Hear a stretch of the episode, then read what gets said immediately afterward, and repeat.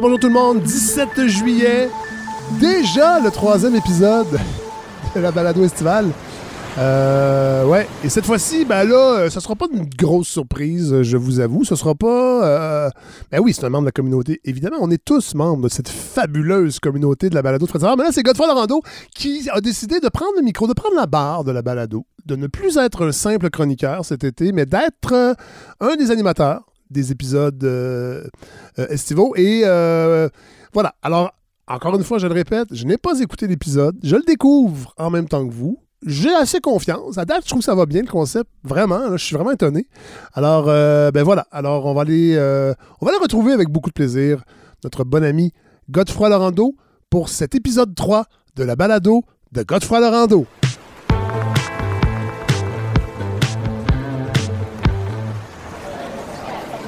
Excusez-moi, tout le monde? Deux petites secondes avant de commencer. Eh bien, je me doutais qu'on serait nombreux, mais là, j'avoue, euh, surtout en sortie de pandémie, d'avoir tous ces gens-là réunis dans un terrain vague comme ça, euh, tous les auditeurs de la balado, c'est... c'est- vrai qu'on est 10 000 habituellement tous les samedis euh, à écouter l'émission, mais là, il y a plus de monde encore.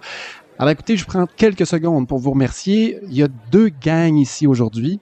Il y a premièrement les auditeurs habituels. Vous êtes là tout le monde? Salut, ça fait longtemps qu'on s'était pas vu. Je pourrais pas vous parler trop longtemps parce que j'ai aussi une deuxième gang. J'ai une autre gang qui est là-bas, beaucoup plus de femmes. Euh, c'est parce que c'est la gang des CPE. Alors l'épisode d'aujourd'hui, c'est pas un épisode normal de la balado. Donc nos auditeurs habituels savent que en temps normal, j'aurais parlé de l'usine de recyclage de batteries au lithium qui va ouvrir à Montréal. J'aurais pu parler aussi de la circularité parce qu'il y a eu euh, les assises de l'économie circulaire à Montréal il y a quelques semaines. Je voulais vous en parler. Mais là, on n'est pas dans une revue de l'actualité comme je l'ai fait d'habitude, dans le cadre de l'émission de Fred Savard. C'est bel et bien un podcast à moi tout seul, et c'est pour ça que je suis si heureux que vous soyez tous là aujourd'hui. C'est un épisode sur lequel j'ai choisi le sujet, et c'est les CPE. Donc, les CPE, c'est le milieu professionnel duquel je viens. J'ai été éducateur, j'ai été directeur adjoint dans un CPE, je le suis encore.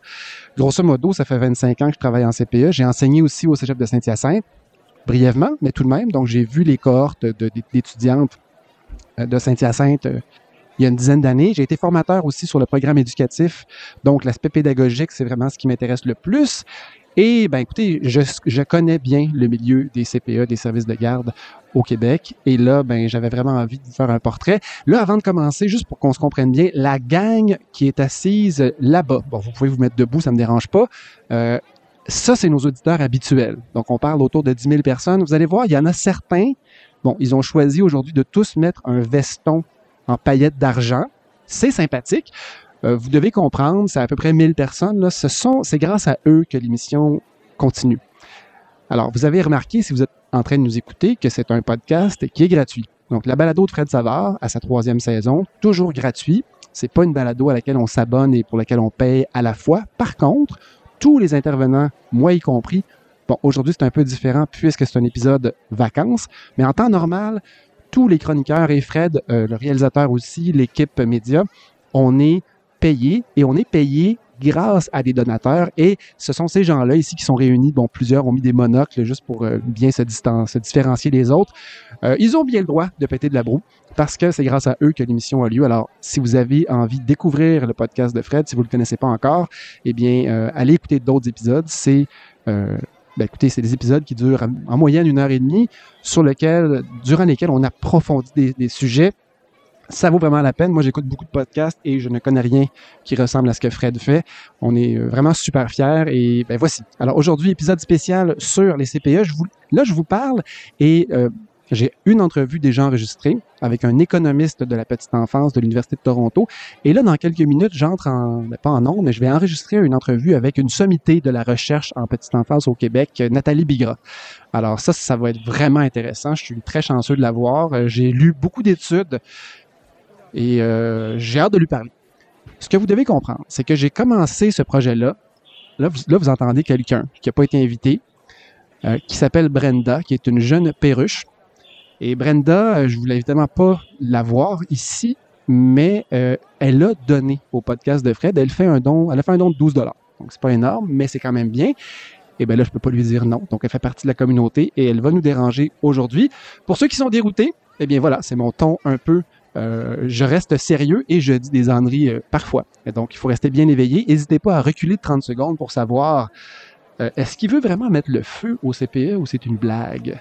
Vous allez apprendre à me connaître. Alors voilà, je reviens à mon sujet principal. épisode aujourd'hui, je ne sais pas combien de temps ça va durer. Brenda, s'il te plaît. Oui, elle s'appelle Brenda.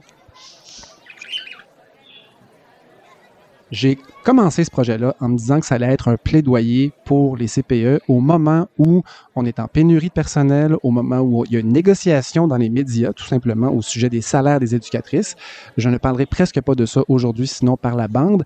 Et euh, le gouvernement a fait des consultations jusqu'au mois de juin pour essayer d'aller voir ce que les experts et la population pensaient de l'avenir du réseau.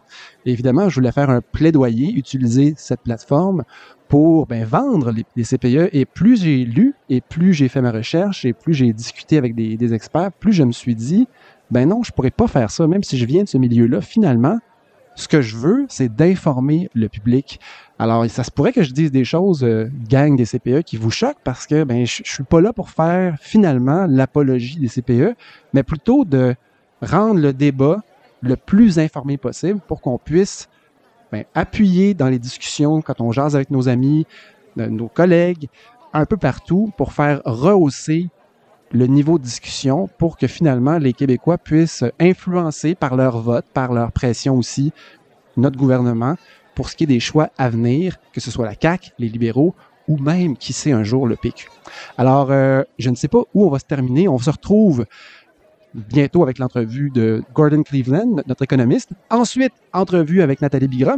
Et à la toute fin, je vais reprendre le micro et authentiquement, je vais le faire à la toute fin, chronologiquement, en réalité. Donc, je pourrais vous, dans quelques minutes, vous allez entendre le nouveau Godefroy, celui qui aura fait toutes ces entrevues et qui aura finalement développé son opinion. Alors, j'espère vraiment que vous allez être passionné comme moi par la discussion qu'on va avoir aujourd'hui. La balado de Fred Savard, avant tout, pour ceux qui ne nous connaissent pas, on est une communauté. C'est-à-dire que initialement, on allait en région, on faisait le tour du Québec une fois par mois, on allait enregistrer, rencontrer du nouveau monde et ben, notre communauté augmente sans arrêt. Et j'espère aujourd'hui qu'il y a beaucoup de monde qui vont s'ajouter à la communauté et on est ouvert à la discussion. Écrivez-nous, écrivez à Fred, écrivez à moi, à moi. Si vous voulez m'ajouter sur Facebook, mon nom c'est Gods, G-O-D-Z. Ça va me faire vraiment plaisir. Mon but, c'est qu'on discute et que les pensées évoluent. Je sais même pas où la mienne est rendue. Alors, on, se lance. Je vous souhaite, euh, je vous laisse un, je vous laisse un cinq minutes parce que je trouve que les gens sont un peu timides. As les gens là, bon, évidemment, tu as la gang avec leur, monocle et leur, veston argenté. Là, vous, vous devez vous mêler à la gang. Vous pouvez expliquer aux gens pourquoi vous avez donné à la balado. C'est très gentil. Les autres auditeurs, je sais que vous, bon, vous êtes au-dessus de vos affaires, vous nous connaissez bien, vous êtes capable de rester assis pendant deux heures et demie pour écouter Fred vous raconter des, ces palabres. Et moi, et les autres chroniqueurs. Mais là, il faut parler à la gang des CPE qui est là-bas et à tous nos nouveaux éditeurs parce que je veux qu'ils comprennent qu'on est sympathique. Alors, là, je vous laisse un petit cinq minutes pour vous parler. Euh, si vous vous parlez pas, euh, on va jouer à la boulette. Hein. On va se mettre de bonne humeur. Et puis, euh, la, boulette à 10-12 000 personnes, je sais pas ce que ça peut avoir l'air. on pourrait jouer aussi peut-être à loup-garou. C'est tous des jeux que je connais pas vraiment, mais je sais que dans les camps de vacances, ça dégêne un peu les gens. Alors, ben, écoutez, parlez-vous, sinon on va faire des jeux. Je vous souhaite une super émission. Merci d'être là. Je m'appelle Godefroy Laurando pour la balado de Fred Savard en vacances. Euh, deux petites secondes, je m'excuse, je viens de me rendre compte qu'on a quand même des gens particuliers qui sont avec nous. Alors juste là-bas, le monsieur en complet bleu qui a l'air d'être très à l'aise avec le public. Si, je, si, écoutez, je vais amener un micro près de lui parce qu'il a l'air d'être très expressif et de parler sans arrêt. Allons voir euh, qui c'est. Mais oui, j'aime tout le processus. Les plans des nouveaux CPE seront maintenant approuvés en moins d'un an. Mais oui, c'est notre ministre, M. Lacombe. Euh, très, très, très content que vous soyez avec nous, que vous soyez euh, intéressé par le sujet. Ça tombe bien, c'est votre ministère qui est en charge des CPE. Il y a également un monsieur là-bas qui arrête pas de crier. Il faudrait juste baisser le ton un peu, juste pour comprendre qu'est-ce. Il y a une immense barbe. oh, mais mais oui! J'avais qualifié à l'époque, j'ai été le seul. C'est le docteur Mayou. À m'opposer. Oh, lui, je le trouve drôle. À cette politique épouvantable de Pauline Marois, la qualifiant de génocide envers la nation canadienne française. Vous avez le résultat matin. Un sur deux, 12 à 25 ans, présentent des symptômes d'anxiété sévère ou de dépression majeure. Eh bien oui, c'est un oracle. Donc, le docteur Mayou avait prédit avait prédit qu'effectivement, euh, les CPE, le programme de Pauline Marois, aurait des impacts dévastateurs sur la population du Québec. Alors oui, ça a l'air un peu clownesque pour nous ici qui sommes un public informé. Et pourtant, cet épisode commence en réalité par un article du Économiste qui est sorti au mois de mai et dans lequel on parlait d'une étude. Cette étude-là qui date, euh, qui a été en plusieurs parties, mais dont certains résultats ont été compilés en 2015. Cette étude-là avance que le programme de place à contribution réduite du Québec, donc datant des années 90, sous le gouvernement de Lucien Bouchard et l'équipe de Pauline Marois, eh bien, ce programme a massivement réussi un de ses objectifs, c'est-à-dire que oui, les femmes sont retournées au travail euh, plus qu'un peu partout dans la plupart des grands pays civilisés du monde. Les femmes ont, pris plus de davantage part au marché du travail, donc c'est un succès sur ce plan-là. Mais cette étude-là de Baker et compagnie, euh, et c'est ça qui est relaté dans The Economist, cette étude affirme tout bonnement que la présence et la fréquentation plus importante de milieux de garde qui est venue avec le programme des places à contribution réduite a eu des conséquences négatives sur les enfants du Québec. Et là, évidemment, euh, ça a fait réagir beaucoup de monde et c'est le, but de cette rencontre d'aujourd'hui entre tout le monde, entre mes invités, vous et moi, c'est qu'on puisse aller plus profondément dans cette question. Là, il est 9h26, on est jeudi, et dans quatre minutes, je parle avec euh, Madame Bigra. Je suis très énervé. Alors, on se retrouve tantôt. Merci. Je vous laisse avec Dr. Mayou qui termine ses prédictions. J'ai été le seul, l'unique à m'opposer à cette politique épouvantable.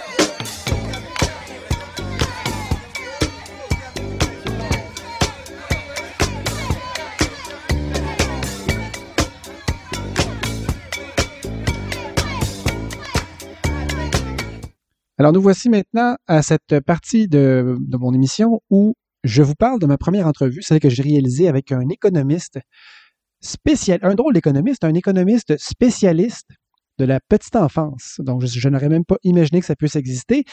Monsieur Gordon Cleveland de l'Université de Toronto, qui a été très, très généreux, qui a participé à notre émission et qui m'a donné, euh, lui aussi, beaucoup de son temps, une référence donnée par ma nouvelle amie Nathalie Bigra. J'ai commencé avec lui parce que parce qu'il il, m'a envoyé plusieurs papiers donc pour euh, outiller ma réflexion et l'étoffer un peu. Et en fait, il m'a envoyé en particulier de l'information sur le système de garde en Ontario, dont j'avais aucune idée.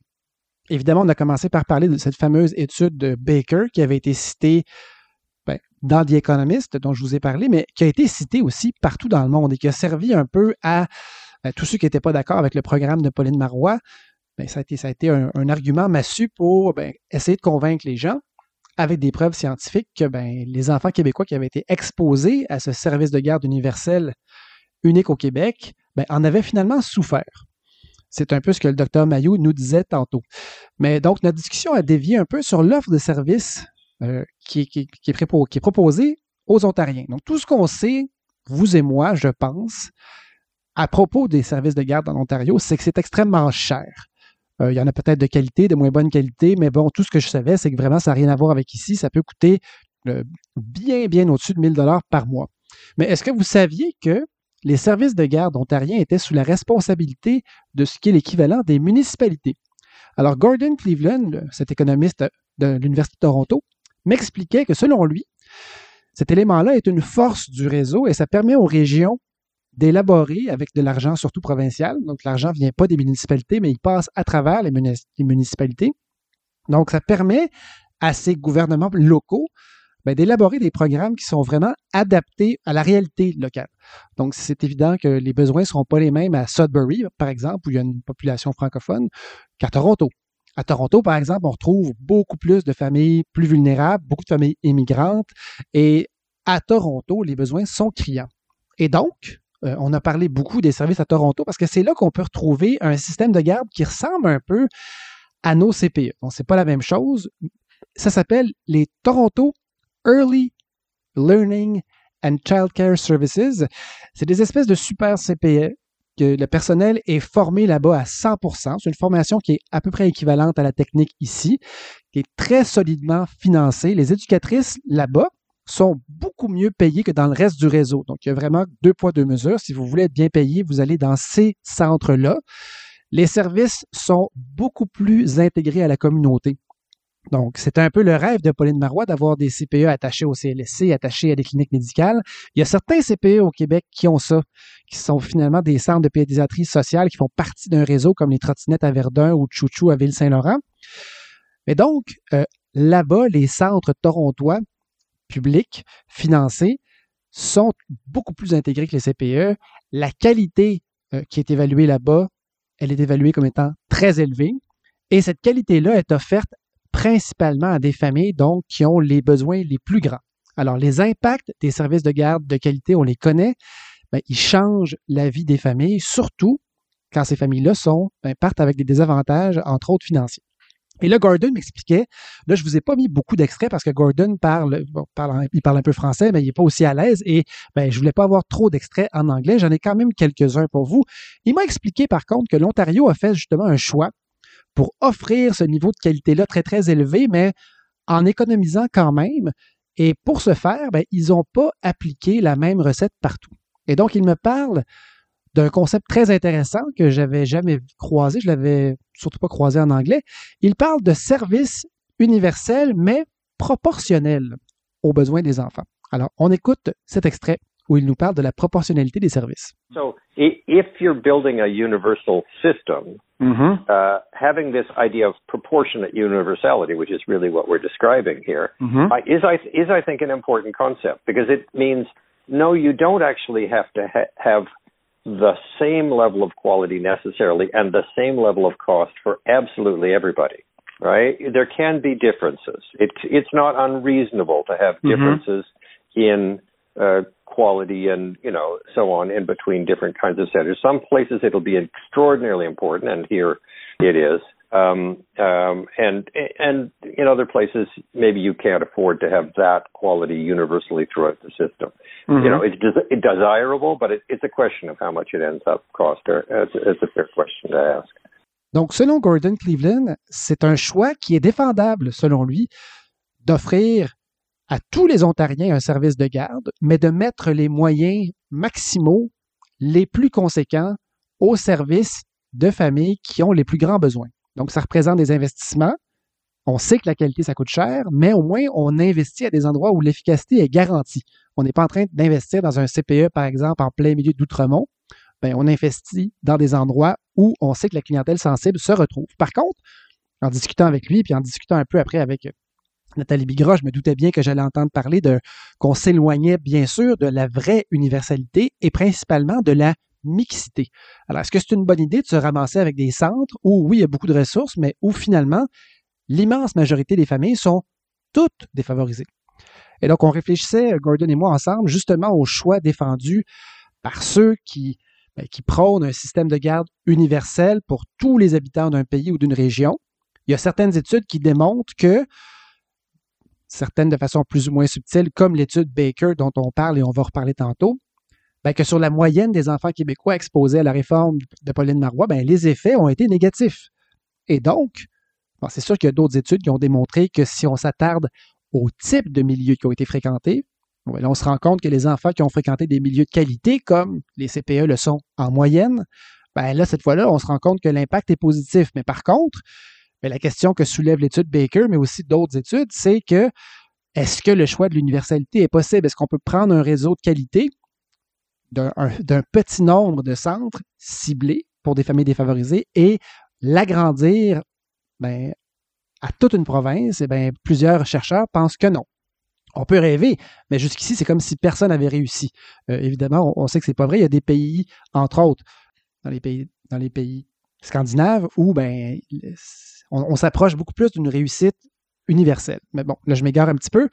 Gordon, lui, d'ailleurs, quand je lui pose la question, est-ce qu'on a le droit de rêver à un, réseau où on investit, on mettrait le paquet, mais, pour tous les enfants? Ben là, ce qu'il répond un peu, c'est qu'il s'excuse, mais qu'avant tout, il est un économiste et qu'il ne peut pas ignorer, finalement, la notion de coût.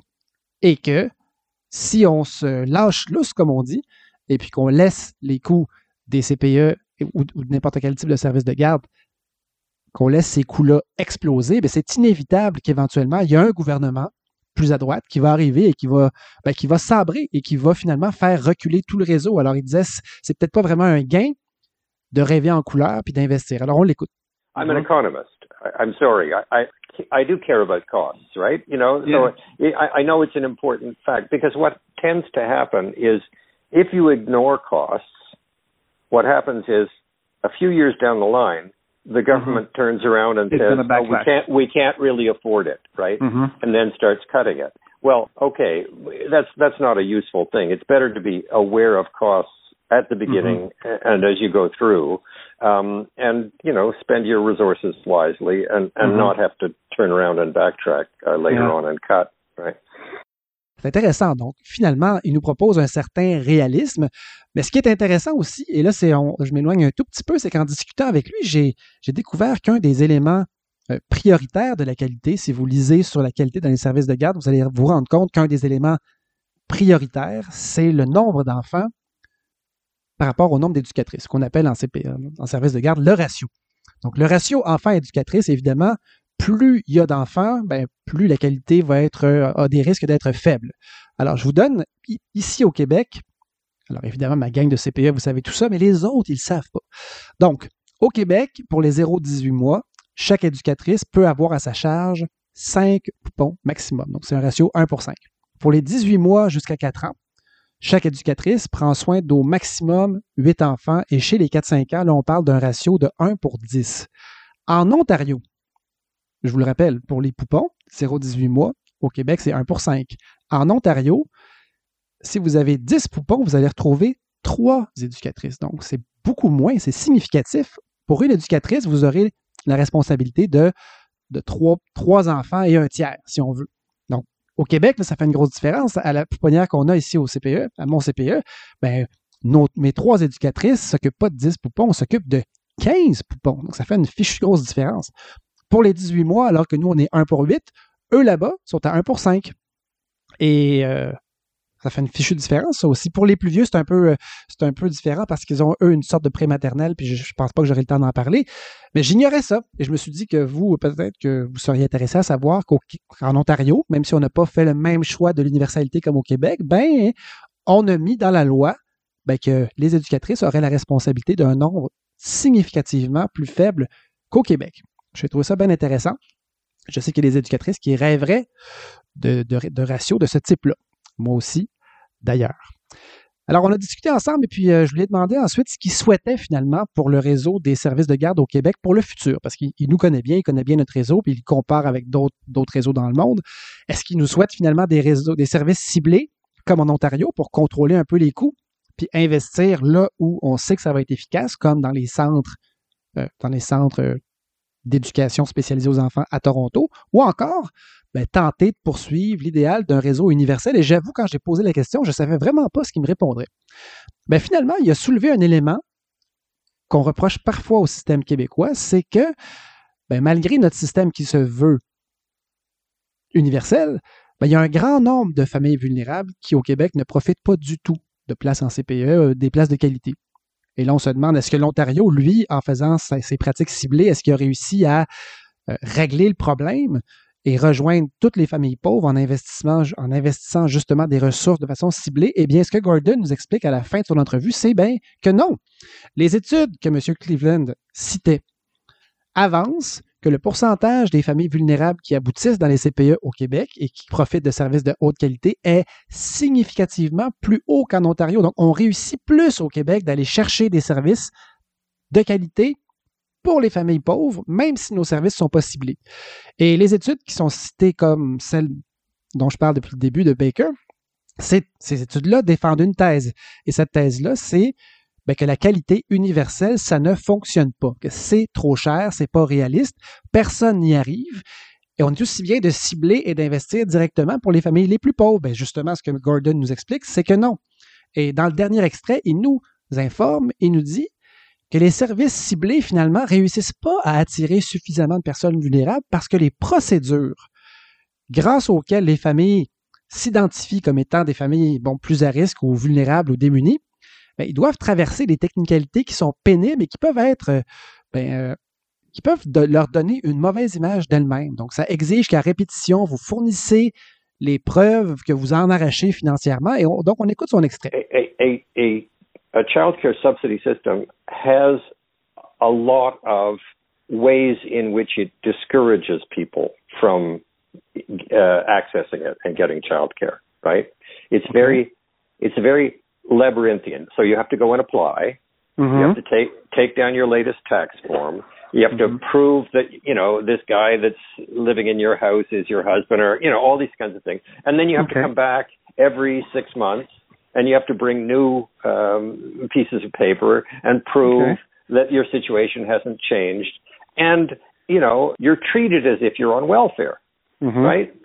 Et voilà. Donc, selon cet économiste qui a passé sa carrière à réfléchir et à participer à des, recherches sur le financement des services éducatifs à la petite enfance, ben, selon lui, finalement, ben, le Québec est sur la bonne voie et devrait, pour ses choix futurs, puisque c'est un peu le sujet de la, chronique d'aujourd'hui, pas de la chronique, de l'épisode, ben, le Québec devrait poursuivre sa marche, selon lui, vers un système de garde de qualité en augmentant progressivement le nombre de places en CPE pour que la qualité, finalement, soit de plus en plus au rendez-vous sans que les coûts explosent.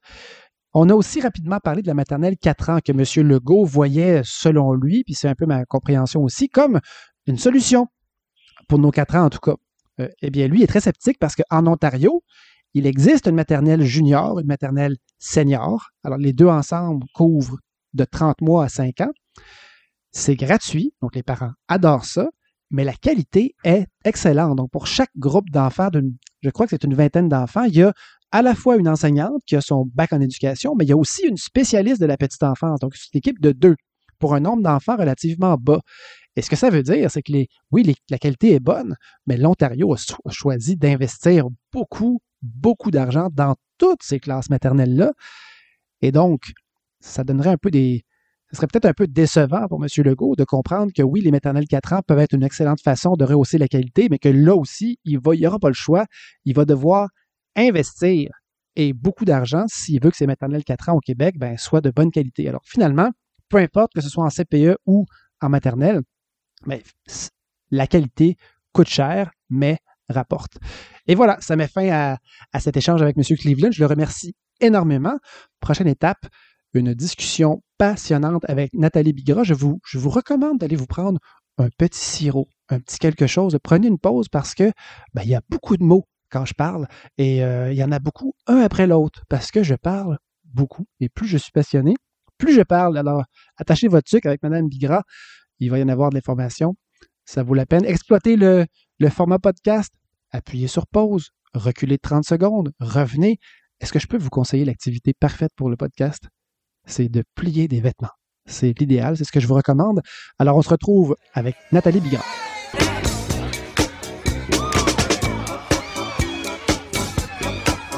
Alors, Nathalie Bigra, merci beaucoup d'avoir accepté mon invitation. On, on s'est déjà croisés dans certains événements liés à la petite enfance, mais on ne se connaît pas réellement.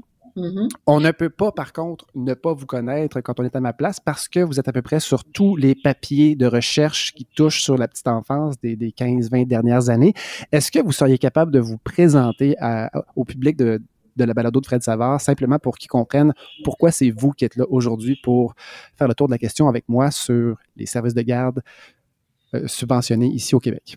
Oui, avec plaisir. Ben, D'abord, bonjour, merci beaucoup de cette invitation. Euh, donc, euh, je suis Nathalie Bigrand, je suis professeure titulaire au département de didactique de l'UCAM. Et euh, ben, en fait, ça fait 35 ans que j'œuvre dans le domaine de la petite enfance. Donc, j'ai d'abord été à ma sortie de l'université, euh, j'ai fait un bac en psychologie et à ma sortie de l'université, j'ai été embauchée euh, comme éducatrice. Donc, j'ai œuvré pendant quelques années comme éducatrice, principalement dans des groupes de petits, donc les enfants de 18 mois. Par la suite, j'ai été directrice d'une garderie sans but lucratif subventionnée, donc dans les années 80. Euh, et j'ai ensuite, ben, j'ai eu mon premier enfant qui aura 30 ans cette année et euh, je suis euh, retournée aux études. Donc, j'ai décidé d'entamer mon doctorat en psychologie à cette époque-là. Et en parallèle, j'ai commencé à être enseignante en technique d'éducation à l'enfance au Cégep de Saint-Hyacinthe. Hmm. D'abord à la formation continue, ensuite au régulier. On a démarré euh, le DEC régulier au Cégep de Saint-Hyacinthe.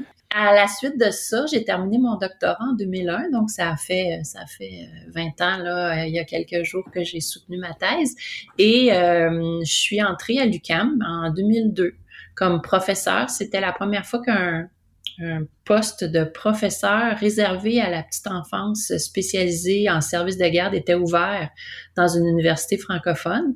Et je suis là depuis ce temps-là. Euh, j'ai créé l'équipe qualité des contextes éducatifs de la petite enfance qui est financée au Fonds de recherche euh, Fonds de recherche québécois Société Culture. Donc déjà depuis 2009, on est financé euh, à répétition. Donc on vient d'être re refinancé jusqu'en 2025. Et, euh, et voilà, ça fait 20 ans donc que je suis presque, je suis professeur à l'université puis que je mène des recherches là en, petite enfance, principalement. Euh, d'abord, à la suite de ma thèse, je me suis intéressée à l'effet de la fréquentation des services de garde sur le développement de l'enfant, beaucoup en la qualité des contextes éducatifs. J'ai travaillé sur les grandes enquêtes, grandir en qualité, euh, la première. Euh, à titre de consultante et ensuite euh, comme chercheuse.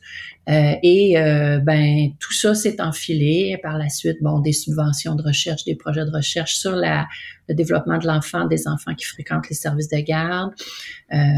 plus récemment, au, au, Conseil de la recherche en sciences humaines du Canada. Plus récemment, ma dernière collègue de données et avait lieu euh, dans une étude comparative sur la qualité des interactions entre les classes maternelles en France et les groupes de CPE au Québec. Et d'ailleurs, c'est une étude ça, que moi j'ai lue et on va pouvoir en parler tantôt. C'est vraiment très, très intéressant. On fait une comparaison entre une quarantaine de classes de maternelle à Grenoble et à peu près l'équivalent de CPE pour des groupes d'enfants du même âge en, s'attardant à la qualité des interactions, à la qualité d'organisation. Puis on pourra en parler un peu tantôt parce que c'est ben, c'est très intéressant parce qu'on est porté à comparer justement. Euh, mm-hmm. Il y a beaucoup de Français en ce moment au Québec et quand ils arrivent en CPE, ben, il y a la première réaction, c'est qu'est-ce qui se passe, euh, où sont les pupitres, de un, et ensuite, euh, qu'est-ce qu'ils font les enfants? Ils font juste jouer. Et c'est pour quelqu'un qui a été en CPE pendant 20, 25 ans comme moi, ben, ça fait mm-hmm. longtemps qu'on a fait le tour de la question puis qu'on sait pourquoi les enfants sont actif dans le local, mais ça peut être intéressant de voir ce que vos études ont, pu démontrer. Euh, il y a un volet absolument intéressant, puis là, je ne sais pas si je vais me tromper en disant ça, mais euh, puis le sujet, vous faites de la recherche, mais vous réfléchissez aussi sur la recherche en même temps. Oui, Donc, on est un peu dans la méta-analyse et un des fers de lance de votre travail, c'est de se donner ben, reprenez-moi si je, suis à côté de la traque, mais des outils pour être capable d'évaluer la qualité sur autre chose que des impressions générales. Oui, absolument. Ben, l'équipe qualité des contextes éducatifs poursuit euh, euh, différents axes de recherche, mais le premier axe de recherche, c'est vraiment de, de, contribuer à mieux définir, euh, mais aussi mesurer ce qu'est la qualité éducative. Donc, on est, on est vraiment dans les réflexions, mais aussi dans l'analyse de quels sont les meilleurs outils pour mesurer la qualité, comment on doit la mesurer, qu'est-ce qui est le plus efficace. Et on est toujours en lien hein, quand on regarde l'efficacité d'un outil on, regarde évidemment les propriétés psychométriques d'instruments, mais aussi comment ces, instruments-là euh, sont associés à des, à des, critères d'évaluation du développement de l'enfant. Donc, les, recherches qui ont été faites au cours des dernières années nous ont, nous mené à raffiner un peu le choix d'instruments. Euh, c'est une de mes étudiantes au doctorat qui a pris la relève là-dessus, là, Lise Lemay, qui, travaille beaucoup en, collaboration avec le ministère, auparavant avec Gilles Quentin, mais ce sont, euh, oui, une grosse, grosse portion des travaux de notre équipe. Euh, que moi j'ai laissé un peu de côté au cours des dernières années pour me concentrer sur euh, la comparaison des contextes éducatifs, essayer de voir comment les contextes éducatifs, comme par exemple avec des différences très tranchées comme celui de la France et du Québec, euh, affectaient différemment l'évaluation de la qualité. Donc, euh, c'est, et là, on pourra aller justement. Parce, que ce qu'on veut, c'est ce qu'on veut trouver finalement, c'est des moyens de comparer, puis de tirer des résultats scientifiques valides, et puis prendre des décisions ensuite éclairées d'un côté de l'océan ou de l'autre. Absolument. Puis aussi, euh, quand on, veut mesurer la qualité, on essaie de trouver les instruments qui ont un rapport qualité-prix le plus intéressant possible. Donc, mm-hmm. on, a, des instruments qui ne sont pas trop longs à utiliser, mais qui vont focuser sur ce qui est le plus important à mesurer pour nous permettre de poser un diagnostic par la suite sur euh, le niveau de qualité, puis surtout, qu'est-ce qu'on peut recommander aux gens pour améliorer la qualité? Mm-hmm. Et là, ce qui est, ce qui est vraiment intéressant, c'est que toute cette, cette réflexion qui m'est venu à moi, c'est à cause d'un article qui a, été, publié dans The Economist au mois de, de mai 2021. Et là, c'est quelqu'un qui réagissait au programme Biden, dans le fond, de, d'européaniser un peu le, le filet social américain. Et l'article était plutôt pour, jusqu'à ce qu'on arrive au volet service de garde universel, qui fait partie de la proposition Biden. Et l'article du Economist citait une étude Baker, Gruber, Milligan, si je me trompe pas, euh, dont une partie des données ont été publiées en 2015, mais il y avait eu aussi d'autres recherches avant. Et là, dans le fond, ce que, ce que, ce, que ce journaliste disait, c'est que l'étude de Baker, qui est relativement connue dans le milieu aussi, parce qu'elle a fait beaucoup de bruit, je m'excuse, j'ai une perruche qui est hyperactive et qui est emballée par vos recherches. Et donc, on l'entend jacasser en arrière. Un chien qui se déplace. et donc, cette étude-là, euh, et là, pour quelqu'un en CPE comme moi, est un peu choquante, c'est une étude qui démontre que les Québécois, les jeunes enfants québécois qui ont été exposés au nouveau programme des années 90, le programme de place à contribution réduite, donc le fameux programme des CPE, des services de garde en milieu familiaux, etc., euh, a eu un impact fabuleux sur le retour des femmes au travail, euh, l'augmentation de leur proportion sur le marché du travail, ce que tout le monde voulait, ce qui faisait partie des objectifs.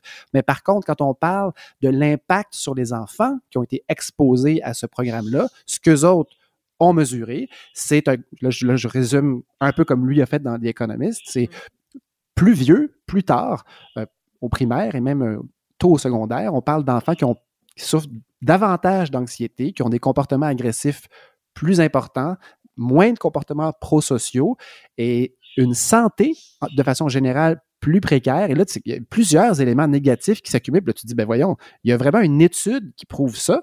Et là, moi, je me retourne vers qui pour poser une question? Je me dis, est-ce que ça pourrait faire un épisode? J'appelle Mme Bigra en me disant, qui sait? Elle, elle prendra peut-être quelques temps pour me répondre un petit courriel.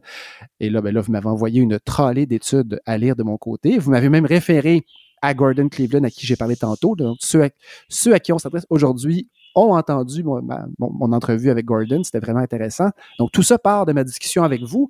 Et donc, est-ce que oui ou non, on est face à une seule étude qui nous dit, euh, excusez-nous, c'est pas une bonne idée finalement, les CPE, un programme universel où la qualité n'est pas suffisante, ça a des impacts négatifs sur la population, ou est-ce que d'autres études qui disent l'inverse? Alors, vous qui avez la face dedans depuis toujours, qu'est-ce que vous pouvez ajouter là-dessus? Ben c'est très. Euh, c'est pas drôle parce que ça, ça, sème la confusion dans la population, cette étude-là, mais c'est un peu caricatural parce que en 2008, on avait réagi beaucoup à, cette étude-là la première fois qu'elle a été publiée. Euh, euh, je me souviens d'avoir fait le tour des médias avec Christa Jappel. On nous questionnait là-dessus. La même chose est arrivée un peu plus tard en 2015. Le problème avec cette étude-là, c'est une bonne étude, très bien faite, très bien organisée. Euh, euh, sur le plan méthodologique, on ne peut pas la remettre en question. Seulement, euh, c'est ce qu'on appelle une étude d'analyse secondaire de données. Donc, le, les auteurs ont pris euh, les données sur les enfants de l'aile neige, l'étude longitudinale sur euh, les jeunes enfants au Canada, et ont comparé les enfants, ils ont fait une comparaison de cohorte des enfants du Québec versus les autres provinces et en sont arrivés avec à, cette conclusion-là. Le seul problème, c'est qu'ils ont pris tous ces paramètres-là, anxiété, agressivité, prosocialité, et ils ont induit que c'était dû à la politique familiale. Donc, euh, ils ont contrôlé quelques variables, comme probablement le statut socio-économique, le genre des enfants, tout ça, mais ils n'ont jamais pu séparer les enfants qui se retrouvaient dans différents types de services de garde, alors qu'on sait très bien que les types de services sont associés à des niveaux de qualité différents. Quand je parle de type de service, ben, je précise qu'on parle de au Québec, oui, on a une politique familiale, on a une politique de services de garde euh, dits universels, qui ne le sont pas tout à fait encore. Et on a donc 30 euh, des enfants qui sont en CPE environ, 30 un peu plus qui sont en milieux familiaux, ça a tendance à descendre, et on en a un peu plus qui sont dans les garderies privées subventionnées et les non subventionnées. la grosse particularité, c'est que les garderies non subventionnées ont immensément augmenté en termes de proportion au Québec depuis 2009. Euh, ça, c'est documenté, mais ça vaudrait la peine de. Évidemment, les gens qui travaillent en CPE qui nous écoutent sont. je dis CPE, mais évidemment, moi, je m'attends à ce que beaucoup de monde intéressé à la petite enfance nous écoute aujourd'hui. Il y a des parents, il y a des universitaires. Est-ce qu'on peut donner un ordre de grandeur à quel point euh, ben, au départ, on a eu quoi, 75 000 places qui se sont ajoutées à peu près en CPE rapidement. Puis ensuite, une quantité, des, des centaines de milliers de places qui sont ouvertes au privé pendant que celles en CPE restaient plutôt stagnantes? Ah, oui, absolument. Je n'ai pas les chiffres devant moi. Là. Je pourrais l'ouvrir tout à l'heure pour vous donner les chiffres, mais si je continue. C'est l'ordre de grandeur, finalement, qu'on veut. Oui, ben en fait, euh, on dit qu'ils ont, euh, qu'ils ont augmenté là, de l'ordre d'au-dessus de, 125-150 mm-hmm. les, les, garderies privées. Donc, mm-hmm. euh, c'est vraiment une une très grosse augmentation. En fait, il n'y en avait pratiquement pas euh, en 2009, puis ils sont maintenant euh, presque tout aussi nombreux en termes de proportion que les garderies subventionnées. Donc, on est, euh, en fait, si on cumule les subventionnés et non subventionnés ensemble, on en a plus de mhm. place là que du côté des CPE où on garde un, toute proportion gardée toujours autour de 30 donc, vous voyez que c'est quand même, euh, c'est quand même important. Euh, mais ce qui est important de dire, si je continue avec l'étude de euh, Baker, Gruber et Milligan de 2015, c'est que quand ils ont donc fait cette analyse comparative-là, lorsqu'on analyse ce qui se passe au Québec, il faut absolument tenir compte, soit contrôler pour le, le type de garde, ou au moins contrôler ou mesurer la qualité puis comparer la qualité en lien avec la qualité ailleurs.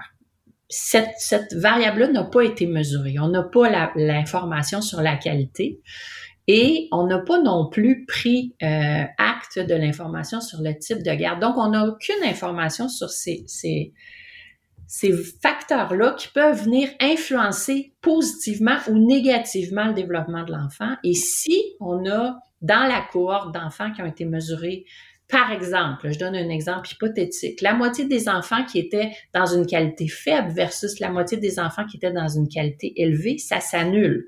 C'est-à-dire qu'on n'aura pas l'effet de la qualité, puis la, moyenne pourrait devenir négative puisque en plus dans cette étude-là, ils ont probablement, s'ils ont un échantillon représentatif des enfants du Québec, plus d'enfants qui venaient des garderies privées, mm-hmm. Qui venaient de services de garde de faible qualité. Donc ça, ça peut expliquer le fait que les résultats qu'ils ont observés étaient euh, peut-être moins bons au niveau de l'agressivité, de l'anxiété, la prosocialité, et, encore plus ces gens-là sont des économistes, donc pas des spécialistes en développement de l'enfant. Donc, ils ont utilisé ces variables-là euh, et ils ont interprété des choses qui peut-être euh, ne s'interprètent pas de cette façon-là. Nous, ce qu'on mhm. a, répondu à l'étude au moment où elle a été publiée, c'est une forme d'interprétation abusive de résultats de recherche parce que dans le fond, euh, c'est si on prend en compte la qualité ou le mode de garde, probablement que les résultats auraient été différents. Euh, parce qu'on observerait à ce moment-là euh, ce qu'on appelle un effet modérateur de la qualité.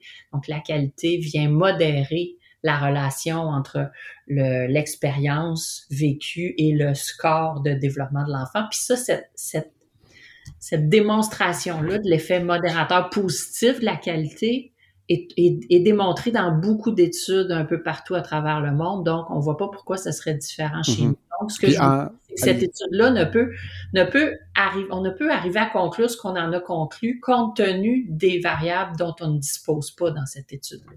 Et en, lisant une étude qui m'a été recommandée par, euh, par Gordon, votre, votre collègue économiste lui-même, comme il disait dans son entrevue, I'm sorry, I'm an economist. Mm et donc, lui m'a suggéré l'étude euh, faite par Heck ou AEC.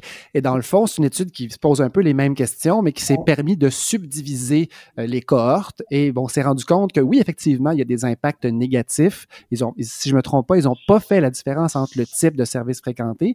Mais par contre, on se rend compte que les impacts plus négatifs qu'on réussit à, à isoler, était, était, plus important au début, à l'implantation du régime, et que plus on avance dans les années, plus finalement l'effet négatif, puis là, il faut s'entendre, de toutes ces places-là en même temps, donc indépendamment de la qualité, l'impact négatif reste par contre. C'est ça que je, que je, comprends. Si je veux faire un résumé un peu grossier, c'est que quelqu'un qui veut isoler l'apport des places de qualité ne trouvera rien dans, dans l'étude de Baker. Quelqu'un qui a le goût de dire qu'un un, réseau universel de petits enfants subventionnés, ça ne fonctionne pas parce que la qualité n'est pas au rendez-vous. Par contre, ça, c'est une étude vraiment qui leur permet de dire on ne peut pas aller dans le fin, mais on peut vous dire qu'un programme universel, comme celui qui a été fait au Québec, ça ne fonctionne pas. Faites bien attention. Puis ce que j'ai découvert avec Gordon et ce que nos auditeurs ont pu découvrir dans la discussion qu'on a eue tantôt, c'est qu'en Ontario, il existe aussi une frange des services de garde qui sont de haute qualité, qui pourraient être comparés un peu au CPE, mais eux sont fiers de dire que finalement leur approche est ciblée. Et donc, on n'est pas dans un système qui vise l'universalité parce que puis c'est un peu la théorie de plusieurs chercheurs, on ne peut pas reproduire à grande échelle des milieux de qualité pour toute une population. Pourquoi? Parce que c'est tout simplement absurdement trop cher. Et lui, ce qu'il disait, c'est là qu'il s'excusait d'être un économiste, il disait si on investit de façon, si on ne regarde plus les coûts, puis là, il disait, il m'a dit, Nathalie va se fâcher si elle entend ça, si on ne regarde plus les coûts, on peut ultimement arriver à des services de qualité à la grandeur, mais inévitablement, il y a un gouvernement quelque part qui va donner un coup de barre, qui va taper sur la table à la Lucien Bouchard ou à la Couillard, s'appuyant sur la commission Robillard, en disant les coûts ont explosé, euh, on a perdu le contrôle et inévitablement, on va être obligé de ramener ça à beaucoup moins, puis on, ce sera un adieu à notre système. Et donc, euh, finalement, ces études-là sont un plaidoyer contre l'universalité des services. Est-ce que vous êtes d'accord avec ça? Ben, en fait, ces études-là viennent de gens qui, dès le départ, avant d'être, euh, de faire ces études-là, ne croyaient pas à l'universalité. Mais est-ce qu'on pourrait dire que de votre côté, vous êtes à l'inverse quelqu'un qui, dès le départ, avait un billet positif. très positif, pro-CP, pro, pro, en fait, pro-qualité. Oui, pro-qualité, mais aussi pro-universalité, parce que mhm. dans les études que nous, on a consultées à l'international, quand on se tourne du côté des pays scandinaves, des pays qui sont plus avancés au niveau de la pédagogie, mais aussi au niveau du respect des droits des enfants, ce qu'on nous dit, c'est si on veut régler le problème de l'accessibilité, mais aussi de la qualité, il faut offrir un réseau universel est gratuit. Mm-hmm. Et que euh, ensuite de ça, ben, on travaille à, accompagner les milieux de garde pour que la qualité euh, soit au rendez-vous, mais que c'est beaucoup plus facile d'avoir des services de qualité lorsqu'on est dans le sans but lucratif subventionné tel que le réseau des CPE a été construit. Et, et, donc, on est plutôt dans une, dans une approche donc euh, qui promulgue la qualité, l'universalité d'un réseau de services de garde subventionnés. Alors, un, élément que moi j'ai compris de ma discussion avec Gordon, c'est qu'un des éléments, parce qu'il disait que il était, très fier du système ontarien, mais il disait que finalement, s'il il pouvait souhaiter quelque chose pour le Québec, entre autres, c'était pas d'être de plus en plus efficace et ciblé, mais de continuer à viser l'universalité. Et ce qu'il disait, par exemple, c'est que des services ciblés, parce que ce qu'on comprend, puis là je vais résumer sans doute des années de recherche, là, mais c'est que des services de garde dont la qualité a été évaluée et pour lesquels cette qualité est élevée, si ces services-là sont appliqués à des familles plus vulnérables, l'impact sur ces familles-là, sur les enfants à long terme, sont importants au point de réduire l'écart entre les, familles favorisées et défavorisées jusqu'en sixième année. Et c'est exactement ce qu'on veut voir parce qu'il y, a beaucoup de programmes à travers le monde qui ont eu lieu qui ont été évalués et pour lesquels il y a des sommes faramineuses qui ont été investies. Première année de maternelle, on constate une différence. Les enfants défavorisés rattrapent les, enfants de famille euh, dans la moyenne, mais finalement, cette, cette, réduction de l'écart euh, diminue et les enfants retournent finalement à leur place ben, désavantagés et ben, on se rend compte que l'impact rendu au secondaire n'est plus là. Et donc, la qualité, quand elle est investie avec des familles dans le besoin, mm-hmm. euh, a un impact mesuré, qualifié. Je n'ai pas envie de contredire ça. Je pense que les évidences, les preuves sont là. Par contre, pour ceux, ceux, qui vont dire, ben parfait, arrêtez d'investir dans des CPE à Westmount, ça ne vaut pas la peine. Mettez vos CPE ailleurs, euh, mettez la qualité ailleurs, comme les centres euh, municipaux de qualité à Toronto, par exemple. Mais lui, ce qu'il me disait, c'est on traite les gens qui, qui sont dans le, besoin ou vulnérables comme s'ils étaient sur l'aide sociale et doivent prouver leur état avec toutes sortes de paperasses euh, pour, signifier qu'ils sont bel et bien dans une frange plus vulnérable. Et ce que ça fait, c'est que ça, filtre. Il y a une partie des. C'est l'inverse d'un incitatif. C'est quelque chose qui nuit à l'inscription. Et que, alors qu'il y a des recherches qui disent que l'objectif du Québec de l'université a échoué parce qu'il reste encore beaucoup de familles vulnérables qui ne vont pas en service de garde de qualité. Mais si on compare avec les chiffres ontariens, ce que Gordon me disait, c'est qu'il y a quand même beaucoup plus de familles vulnérables au Québec qui fréquentent des milieux de garde de qualité. Absolument. Puis, ouais, puis on, constate en fait que la, c'est, le faible accès des familles vulnérables à certains types de services de garde est moins, est moins là lorsqu'on on s'intéresse au CPE. C'est-à-dire qu'il y a plusieurs études qui, ont, sont allées voir le, le, ratio, la proportion d'enfants euh, de milieux défavorisés ou de milieux vulnérables qui fréquentaient les différents modes de garde. Et ce qu'on s'est rendu compte, c'est que dans les CPE, il n'y a pas moins de familles vulnérables euh, comparativement à euh, les autres types de garde. Donc, les CPE sont plus universels ou plus accessibles aux familles vulnérables que les autres et sont mieux équipés et organisés aussi pour répondre aux besoins des familles vulnérables. Donc, moi, je ferais peut-être du pouce euh, sur ce que vous avez dit. Vous avez dit beaucoup de choses là, oui. dans votre, votre, introduction, mais euh, on a quand même, euh, on, a en fait ce que Gordon dit, puis je suis tout à fait d'accord, c'est que on, doit maintenir une ouverture et une, accessibilité universelle à tous les enfants. Euh, et au travers de ça, on doit s'assurer qu'on rejoint peut-être une plus grande proportion d'enfants vulnérables dans certains types de milieux et que c'est c'est, ça va avec le, mode de garde, encore une fois, et la préparation et le niveau et les différences de qualité dans les différents modes de garde. Donc, si on s'assure de bien former les éducatrices, mais aussi d'égaliser la formation et aussi le niveau de qualité qui est offert dans tous les services, euh, donc les, services privés, les milieux familiaux, qui, qui, viennent en fait rejoindre les, rejoindre les CPE au niveau de la qualité, on n'aura plus le problème qu'on a actuellement, puis on devrait être capable de mieux intégrer une plus grande proportion de la population dite vulnérable.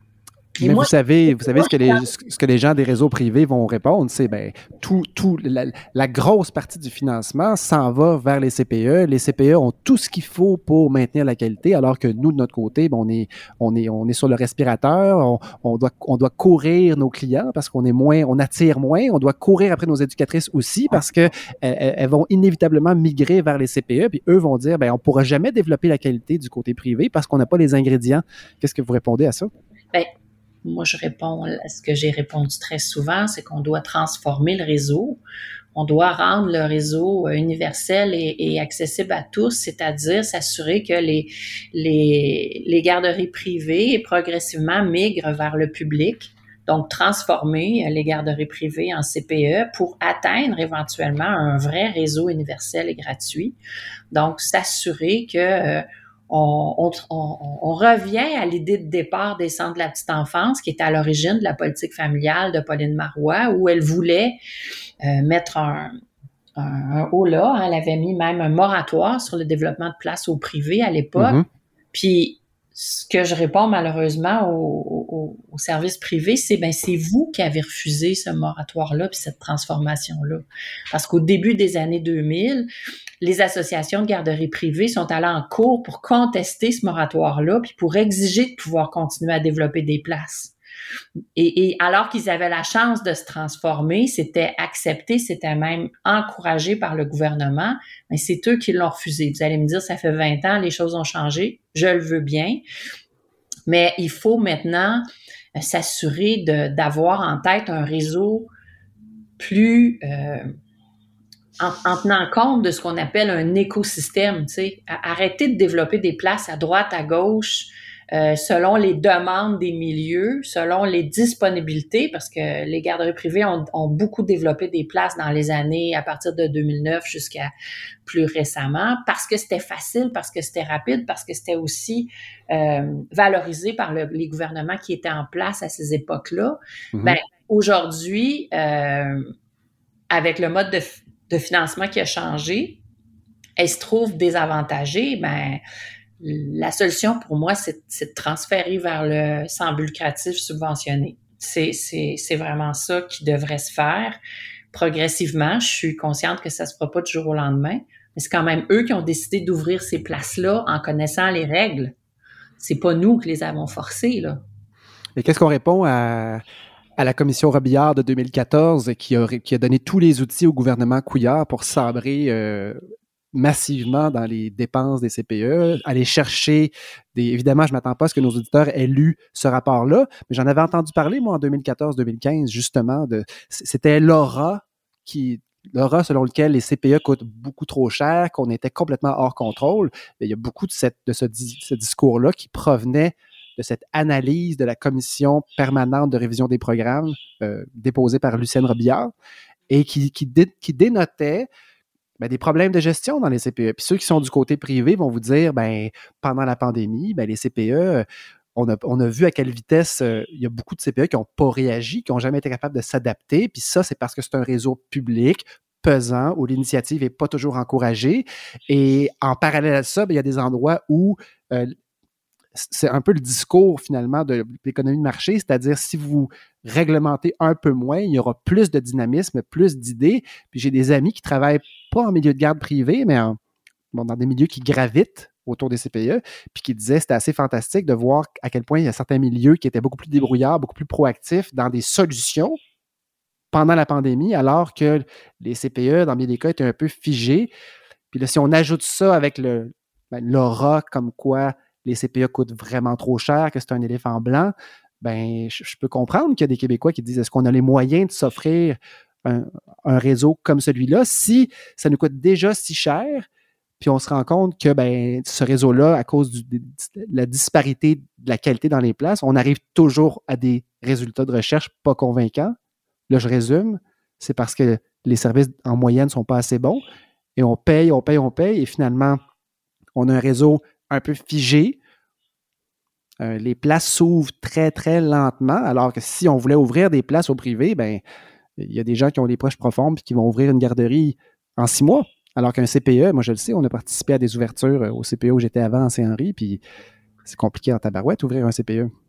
Bon, ben, il y a beaucoup de choses, encore une fois, dans ce que vous venez de dire. La première chose, c'est que euh, la commission Robillard, à ma connaissance, n'avait pas consulté des économistes comme Pierre Fortin. Euh, et Pierre Fortin le dit depuis des années, les CPE rapportent de l'argent et n'en coûtent pas. Mhm. C'est-à-dire que les CPE euh, sont un investissement et le fait d'investir dans les CPE permet d'investir dans la société et au bout du compte, euh, ce n'est pas un coût ce n'est plus une dépense, c'est un revenu que permettent les CPE. Mais là, il faudra que vous parliez avec M. Pierre Fortin parce que mm-hmm. comme je suis pas une économiste puis je suis pas là pour parler d'économie, ça va être mm-hmm. difficile pour moi de défendre ce point-là. Mais moi, je, je, je, pense que la commission Robillard euh, avait euh, avait mis le doigt sur certains aspects, mm-hmm. mais euh, je suis pas du tout d'accord avec ce que vous venez d'affirmer concernant la flexibilité des CPE pendant la pandémie parce que au contraire, moi, ce que j'ai vu pendant la pandémie, c'est des CPE qui, euh, dans la, la, fin de semaine de fermeture entre le 13 mars et le 16 mars, ont passé des nuits blanches à réouvrir, à s'adapter aux mesures d'hygiène, à faire en sorte que les enfants des travailleurs d'urgence puissent arriver le lundi matin en sécurité. Et au contraire, moi, ce qu'on m'a rapporté, c'est que c'est les garderies privées qui ont refusé d'ouvrir pendant la pandémie parce que c'était pas assez payant pour eux. Donc, pendant la pandémie, moi, j'ai au contraire vu des CPE faire, faire preuve d'une très grande flexibilité. Et là, je peux vous dire que j'accompagne des CPE depuis le début de la pandémie. Je suis une cohorte de 45 gestionnaires en Montérégie depuis février dernier et je peux vous dire qu'elles font preuve de la flexibilité n'est pas un mot assez fort pour démontrer mm-hmm. à quel point elle s'adapte, elle s'ajuste à la réalité et que l'innovation est présente tous les jours. Euh, ces gens-là, euh, on, on, donne énormément aux, et ont été présents aux besoins des enfants en mettant leur vie privée, leur vie sociale, leur sécurité de côté pendant la période de CPE d'urgence, mais aussi par la suite. Et, je crois que c'est vraiment pas une, observation euh, cohérente avec ce qu'on a vu d'affirmer que c'est les CPE qui manquent de flexibilité pendant la pandémie. Moi, je vous dirais que c'est le contraire. Il y a plein de garderies qui ont qui, manquent de place, qui qui qui n'ont pas pu combler leur place suite aux CPE d'urgence parce qu'il y a plein de parents qui ont découvert les CPE, mm-hmm. les CPE d'urgence, puis qui voulaient pas retourner dans les garderies. Euh, évidemment, je, je, je, vous allez voir que je fais un peu l'avocat du diable à répétition comme ça. Mm-hmm. Mais j'étais là, moi, le 13 mars, quand on, quand on s'est fait dire on ferme et que dimanche, euh, on, on, ouvre. finalement. Effectivement, je me suis fait une réflexion à ce moment-là. Je me suis dit, je me suis dit, on n'est pas rendu au point des CHSLD. C'est-à-dire, les CHSLD se sont fait attraper les culottes à terre, les ressources à zéro, euh, les agences à fond. C'est comme s'il était trop tard pour les CHSLD.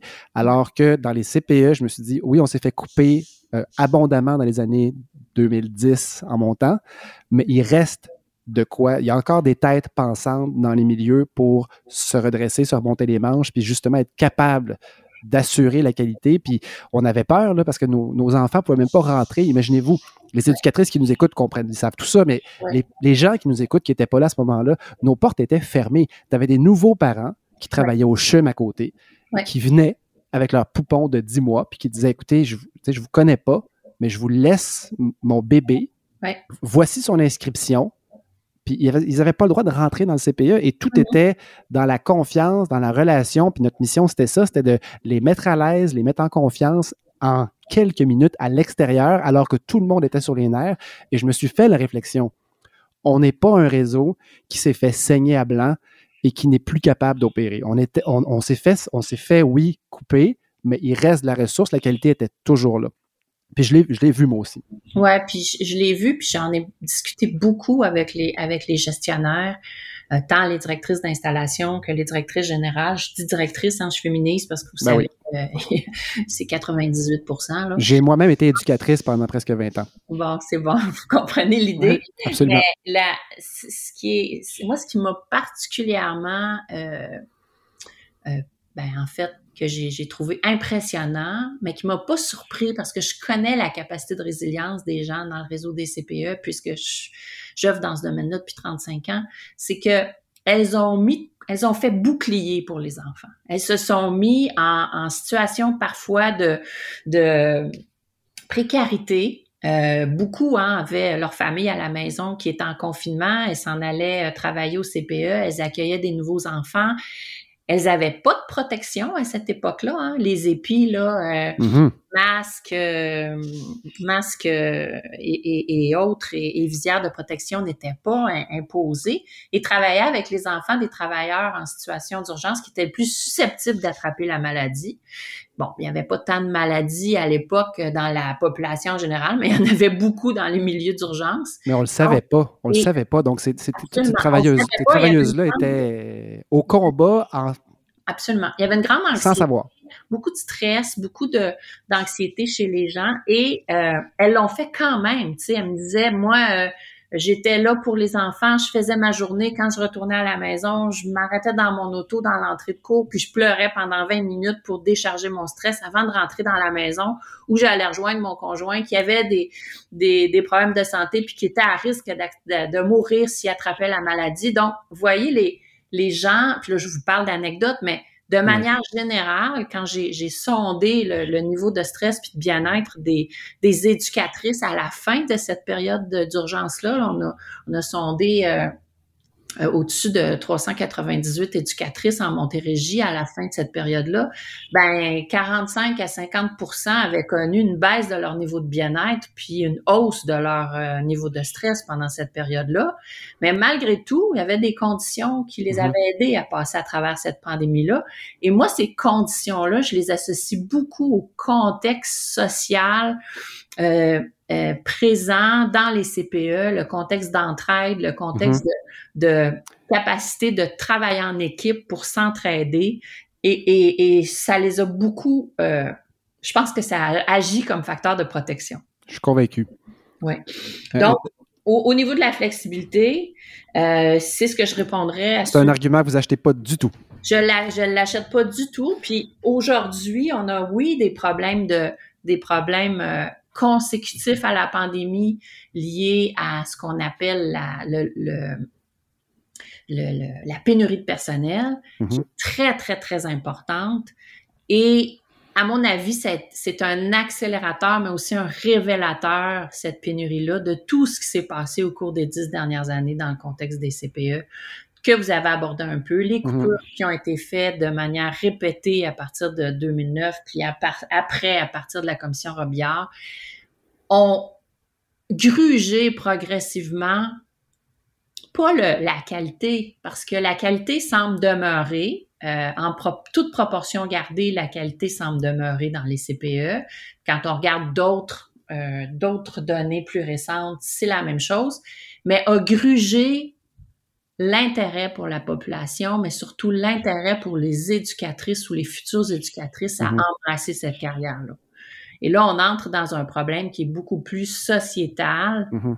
mais qui est la conséquence d'une multitude de choix politiques qui ont été faits au cours des... à partir de 2003. Donc, à partir de l'arrivée du premier gouvernement libéral jusqu'à euh, il y a pas longtemps, parce que malgré tout ce que le gouvernement actuel peut dire, le développement des places en garderie ne s'est pas arrêté lorsqu'ils ont des, places en garderie privée ne s'est pas arrêté lorsque c'est lorsqu'ils ont été élus. Là. Mm-hmm. Donc, et, c'est tout de même la CAC qui a ouvert les maternelles 4 ans comme étant une supposée solution qui allait dégager des places de qualité en CPE et qu'on allait assister à une migration magique des, des, enfants qui sont dans les milieux de moins bonne qualité vers les milieux de qualité. Et là, ça, c'est passionnant parce que j'en parlais à Gordon, justement. Il faisait une comparaison avec le, le préscolaire, les prématernels en Ontario de 3 à 5 ans. Puis il disait, si le gouvernement de la CAQ se flatte la bédaine en disant on vient de régler le problème parce qu'on a pris les enfants de 4 ans pour les a tous mis dans des endroits de qualité dans les écoles. Bien, lui, ce qu'il disait, c'est je pense que c'est pas vrai parce que ce que Legault veut faire, et ça, c'était c'est Gordon qui m'en parlait, qui disait, ben, je pense que lui, ce qu'il veut faire, c'est des économies, des économies de ratio, parce qu'à l'école, on peut mettre beaucoup plus d'enfants par classe. Alors qu'en Ontario, si la qualité est relativement présente dans les classes de prématernelle 3, ben, en fait, 30 mois jusqu'à 5 ans, mm-hmm. c'est parce qu'il y a une enseignante et une spécialiste de la petite enfance en duo qui travaille avec un nombre d'enfants finalement relativement bas, mais ça coûte très cher. Absolument. Et que la maternelle 4 ans, qui pouvait sembler être une bonne nouvelle parce que, bon, c'est l'école, puis à l'école, c'est des professionnels, c'est des, des, bachelières qui enseignent. Mais finalement, je ne sais pas, est-ce que vous avez une opinion là-dessus? Ben, en fait, je pourrais, oh, je pense que ça nous prendra une autre deux heures pour en discuter. Mais de manière générale, il y a trois enjeux principaux euh, autour de cette, de cette question-là des maternelles. D'abord, euh, le coût. Euh, une maternelle 4 ans, euh, lorsque le gouvernement a fait sa campagne électorale sur l'implantation de maternelle 4 ans en 2018, ils n'ont jamais parlé des coûts. Ce mhm. qu'on a découvert par la suite, c'est que ça coûte 100 000 par classe d'ouvrir une maternelle 4 ans. Donc déjà là, on est vraiment hors de proportion comparativement à ce que ça coûte pour un CPE où on a 80 enfants. Euh, ou plus ou moins, dépendamment des types de CPE. Ensuite, il y a la question de la formation beaucoup de gens ont dit, ont affirmé, compte tenu que c'était l'école, que automatiquement ça devait être mieux, que les mm-hmm. enfants qui se retrouveraient en maternelle 4 ans devraient en principe être dans des milieux de meilleure qualité puisque les, les enseignantes en maternelle doivent avoir un bac de 4 ans. Et là, est-ce qu'on peut faire un petit pont et, parler, et parler de votre recherche justement sur les maternelles à Grenoble? Oui, je vais, je vais le faire en même temps. Allez-y. quand on creuse un petit peu sur quelle est la formation qui est actuellement détenue par une enseignante euh, au préscolaire primaire, euh, on se rend compte que ces enseignantes-là ne disposent dans leur formation qu'à peu près deux cours qui traitent du développement de l'enfant sur quatre ans et que très souvent, puis là c'est variable d'une université à l'autre qui offre le bac en éducation, écoutez-moi bien, préscolaire et primaire. Donc sur mm-hmm. quatre ans, ils doivent faire la formation pour être spécialistes du, de, de l'âge de 4 ans jusqu'à 12 ans. Euh, elles ont euh, parfois un stage et dans certaines universités, pas du tout de stage pour aller travailler avec le préscolaire. Donc, au final, ce qu'on se rend compte, c'est que la formation, en fait, au moment où on a implanté les maternelles 4 ans, la formation qui était offerte aux enseignantes était de moindre qualité pour les préparer à intervenir avec des enfants de 4 ans si on les compare avec des éducatrices en petite enfance qui, elles, de leur côté, reçoivent une formation de euh, trois ans, mais essentiellement centrée sur le développement des jeunes enfants, la réponse à leurs besoins, l'observation, l'intervention éducative, les soins, l'hygiène, la sécurité, etc.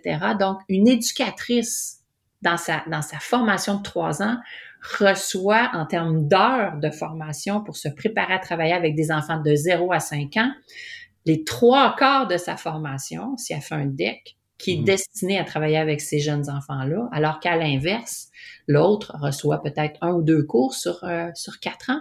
Et ensuite, un autre élément important, c'est la formation initiale, ça compte beaucoup, mais après ça, la formation continue, puis les interactions avec son propre milieu de travail. Une éducatrice en CPE euh, va discuter, échanger avec d'autres éducatrices qui travaillent avec du 0-5 ans, alors qu'une enseignante de prématernelle qui a une formation très limitée en 0-5 ans, ben, va se tourner vers d'autres profs de primaire. Et très souvent, ces profs-là vont lui dire Tes enfants arrivent pas assez près, tu dois mhm. leur montrer à faire telle chose, telle chose, telle chose avant qu'ils arrivent dans ma classe.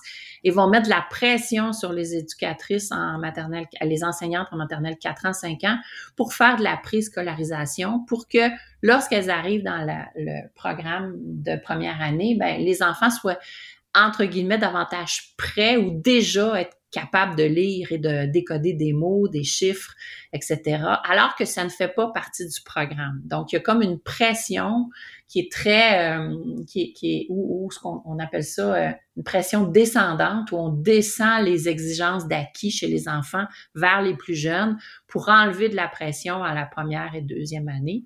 C'est quelque chose qui avait été beaucoup changé avec les programmes cycles, où on, on on avait beaucoup convaincu les enseignantes de première, deuxième année qu'elles comprennent que euh, les enfants avaient deux ans pour faire leurs acquis, que c'était pas catastrophique si à la fin de la première année, ils savaient pas encore complètement lire, qu'il y avait du temps pour apprendre. Et ça donnait des résultats positifs, mais avec le retour d'un programme euh, où on, insiste davantage sur l'acquisition euh, de la lecture et de l'écriture, même dès quatre ans. on insiste avec le nouveau programme préscolaire cycle sur faire de la prévention euh, ciblée, ben ça, va malheureusement probablement donner lieu à de nouvelles pressions vers l'apprentissage de la, de la lecture et de l'écriture chez des jeunes enfants qui déjà, s'ils arrivent à 4 ans et ils n'ont jamais fréquenté un service de garde de leur vie, ben déjà sont pas prêts dans le sens dans le sens de ils n'ont pas les acquis développementaux pour commencer à faire ce genre d'apprentissage là.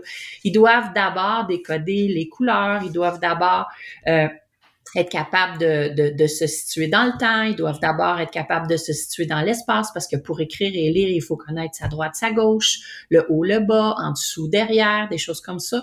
Donc, les, les, les enfants qui arrivent sans autre acquis directement à la maternelle 4 ans et à qui on demanderait en plus et qui ont, qui ont des retards souvent importants au niveau du langage, qu'on demanderait en plus de commencer à lire et à écrire, ben on les met en situation d'échec.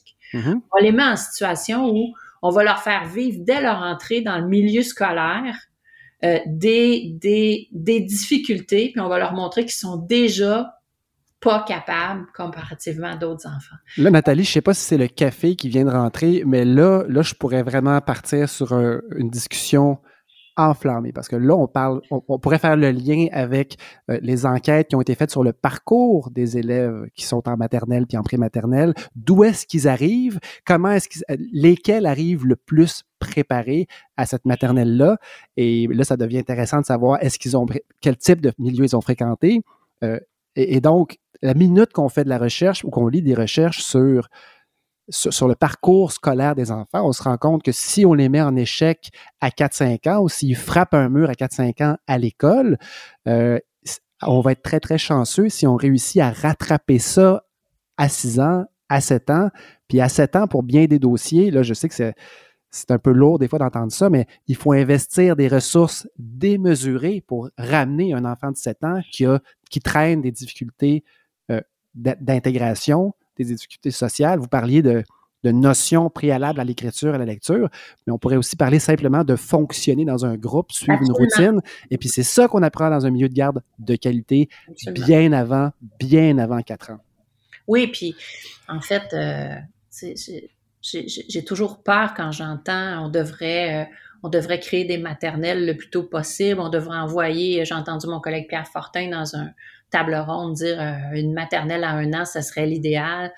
Ben, parce que ce qui est associé à la maternelle, pour moi, malheureusement, il y a, plein d'enseignantes qui font de la maternelle euh, en, respectant le développement global, etc. Ça existe. Mais compte tenu du fait qu'on a une, on est centré sur le monde scolaire, sur les apprentissages scolaires, alors que l'enfant se développe de manière globale. Et je suis tout à fait d'accord avec vous. Lorsqu'ils sont tout petits, ben, ils commencent à prendre conscience du monde, du monde qui les entoure. Et les premiers apprentissages qu'ils font en service de garde, c'est oui, découvrir leur corps, découvrir euh, les limites de leur corps, leur capacité motrice, mais surtout découvrir les interactions sociales avec les autres et en service de garde, on a du personnel formé qui comprend et qui a des attentes appropriées vis-à-vis des capacités développementales, sociales d'un jeune enfant de 18 mois. Donc, jamais à 18 mois, on va s'attendre à ce qu'un enfant soit capable d'exprimer ses sentiments, mais on va l'accompagner pour l'aider à les exprimer et progressivement, l'enfant va être capable avec l'aide de l'adulte et en cohérence avec des interventions éducatives positives, euh, va être capable de progressivement prendre conscience du monde qui l'entoure. Puis bon, on va faire aussi des, des, des, des apprentissages euh, cognitifs qui vont l'aider aussi à comprendre euh, les effets de ses actions autour de lui. Donc, mm-hmm. c'est très important de comprendre que la formation d'une éducatrice à la petite enfance, elle est complètement centrée sur répondre aux besoins des enfants dans un contexte d'apprentissage ludique par le jeu et pas uniquement le jeu libre où on laisse l'enfant explorer euh, complètement tout seul parce que le laisser complètement à lui-même, ça serait aberrant aussi. Il y a mhm. du jeu, mais il y a du jeu accompagné, hein, du jeu étayé. Mhm. on, place l'enfant euh, dans une zone proximale de développement, c'est-à-dire des, des, il est capable de faire certaines choses qu'il maîtrise, puis on l'accompagne à faire des choses ou des actions ou des gestes ou des comportements de plus en plus complexes. Mhm. C'est comme ça qu'on le stimule à travers le jeu. Moi, j'ai Nathalie, il faut que je, fasse une petite incartade pour nos, nos auditeurs qui sont peut-être moins euh, moins au fait de ce vocabulaire-là, puis je sais qu'ils sont intéressés, c'est certain, mais le jeu libre, finalement, le problème du jeu libre, c'est que l'enfant fonctionne un peu spontanément. Imaginons un enfant de 3 ans, essaie, erreur, euh, découvre un peu par hasard qu'il peut empiler plusieurs, beaucoup plus que trois blocs si il sert de, d'une base plus large et tout. Mais ces apprentissages qui seront non planifiés euh, vont être beaucoup moins stimulants s'il y a en fait, va être beaucoup plus stimulant s'il y a un médiateur qui est là, qui est un adulte, qui lui a un paquet de compétences et de connaissances, qui ne va pas tout bonnement montrer à l'enfant, tiens, voici comment on fait une tour de 18 blocs, mais qui va lui poser des questions, puis vous parlez d'une zone proximale de développement. Je pense que c'est l'élément de pédagogie, moi, qui m'a fait tomber en bas de ma chaise quand je suis devenu éducateur euh, mm-hmm. après mon bac en bio c'est de dire on est à notre meilleur comme éducateur quand on est capable de prendre l'enfant où il est et de l'amener juste, juste un peu au-dessus dans la zone où il n'irait pas par lui-même. Mais, mais, sans l'envoyer dans une zone où il ne comprend rien et un environnement de qualité, entre autres, avec des, du personnel formé qui comprend où sont rendus les enfants mais c'est un personnel qui va être capable d'aller jouer dans cette zone proximale de développement, puis d'amener l'enfant juste un peu plus haut que ce qu'il est en train de faire déjà par lui-même. Et dans bien des cas, on n'intervient pas, on fait juste rester à côté, être attentif pour bien, bien connaître le niveau de l'enfant, de l'observer, et puis ça prend un spécialiste de la petite enfance pour le faire.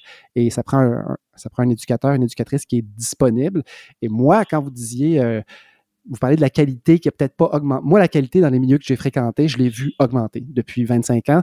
Je vois des interventions qui s'affinent et puis je, de plus en plus, c'est de plus en plus clair pour moi où est cette qualité-là. Mais sauf que ça m'emmène, je suis certain que parmi les gens qui nous écoutent, il y en a plusieurs qui se disent, c'est quoi le problème de leur apprendre à lire et à écrire s'ils sont intéressés, puis de leur montrer dès trois ans c'est quoi les lettres. On écrit de gauche à droite, les chiffres, cette tendance scolarisante que vous pas que vous, ben, que vous dénoncez, vous avez vous l'avez dit sur plusieurs tribunes que l'approche que vous prônez, c'est celle que le programme éducatif des CPE, des services de garde au Québec et même de la maternelle et de la prématernelle, c'est-à-dire un apprentissage global, intégré et non pas des apprentissages par objectif. Aujourd'hui, on apprend à faire un carré, un triangle, c'est pas ça qu'on cherche. Qu'est-ce que vous avez à dire? Êtes-vous capable de nous parler des recherches scientifiques? Parce que moi, j'ai un billet, là, mm-hmm. voilà, voilà un bon exemple de question trop longue, mais j'ai un billet complètement sur cette façon de faire, c'est-à-dire laisser l'enfant explorer, être là pour lui, le stimuler à gauche, à droite avec des éléments auxquels il n'aurait pas pensé par lui-même, mais en le laissant aller avec ses intérêts. J'ai une idéologie qui correspond à ça parce que je viens, je sais pas, je suis né là-dedans. Mais quelqu'un qui est plutôt pro préscolarisation, est-ce qu'il y a des évidences, des preuves scientifiques qui nous suggèrent que on, est du bon côté avec notre approche plus sociale? Qu'est-ce qu'on peut répondre à ces gens-là qui s'inquiètent qu'on leur apprenne pas à lire à quatre ans? beaucoup de choses. Euh, encore une fois, il y a beaucoup d'éléments dans votre question, mais l'aspect le plus euh, important, c'est de se souvenir que d'avoir une approche un peu euh, la même approche pour tous les enfants, puis décider que, bon, aujourd'hui, on apprend la lettre A ou on apprend des lettres, des choses comme ça ça respecte pas les, différences individuelles entre les enfants, puis ça respecte pas non plus les capacités qui peuvent être très différentes d'un enfant à l'autre lorsqu'il est à 3 ans ou à 4 ans. Souvent aussi, malheureusement, ces approches scolarisantes-là viennent avec des moyens euh, d'une pédagogie centrée sur l'adulte et non pas centrée sur l'enfant. Puis là, je vais faire des liens avec ce qu'on a observé en France. Euh, souvent, cette, cette valorisation-là de la scolarisation vient avec des très grands groupes, euh, une structure, un horaire qui ressemble beaucoup à l'école euh, parce qu'on dit qu'on veut préparer les enfants à l'école, mais aussi cette structure, cet horaire-là, ces grands groupes-là, là je dis 25-30 enfants pour un groupe de 3 ans, on a vu ça euh, en France, mais ça respecte pas, ça donne pas la possibilité aux enseignantes d'interagir individuellement avec chacun des enfants. Puis je reviendrai sur ce qui fait la clé de l'apprentissage actif chez l'enfant, l'accompagnement du jeu étayé euh, dans la zone proximale de développement, c'est la capacité d'avoir du temps pour observer chacun des enfants. Donc, si on veut pouvoir observer chacun des enfants là où il en est dans ses capacités, dans son développement, dans ses apprentissages et l'accompagner à l'étape suivante dans la zone proximale de développement, mais il faut avoir du temps pour observer chacun des enfants. Puis très souvent, l'approche plus scolarisante, ben, elle vient avec, on diffuse à tous les enfants en même temps une méthode. Les enfants doivent être assis, écouter, euh, porter attention à ce qu'on leur dit et apprendre la même chose tous en même temps. Alors qu'on sait très bien qu'à trois ans, les enfants ne sont pas prêts de la même façon. Donc, ça vient avec des méthodes où euh, on dit aux enfants, ben vous asseyez tous ensemble, vous écoutez, puis moi euh, j'explique ou je raconte. Donc vous voyez un peu le, et, on, voit on voit l'enseignante assise devant les enfants tous en rond par terre, mais euh, ça dure pas 15 minutes là. Et c'est 25 enfants qui sont assis par terre et qui essaient de bouger, qui posent des questions, qui répondent pas.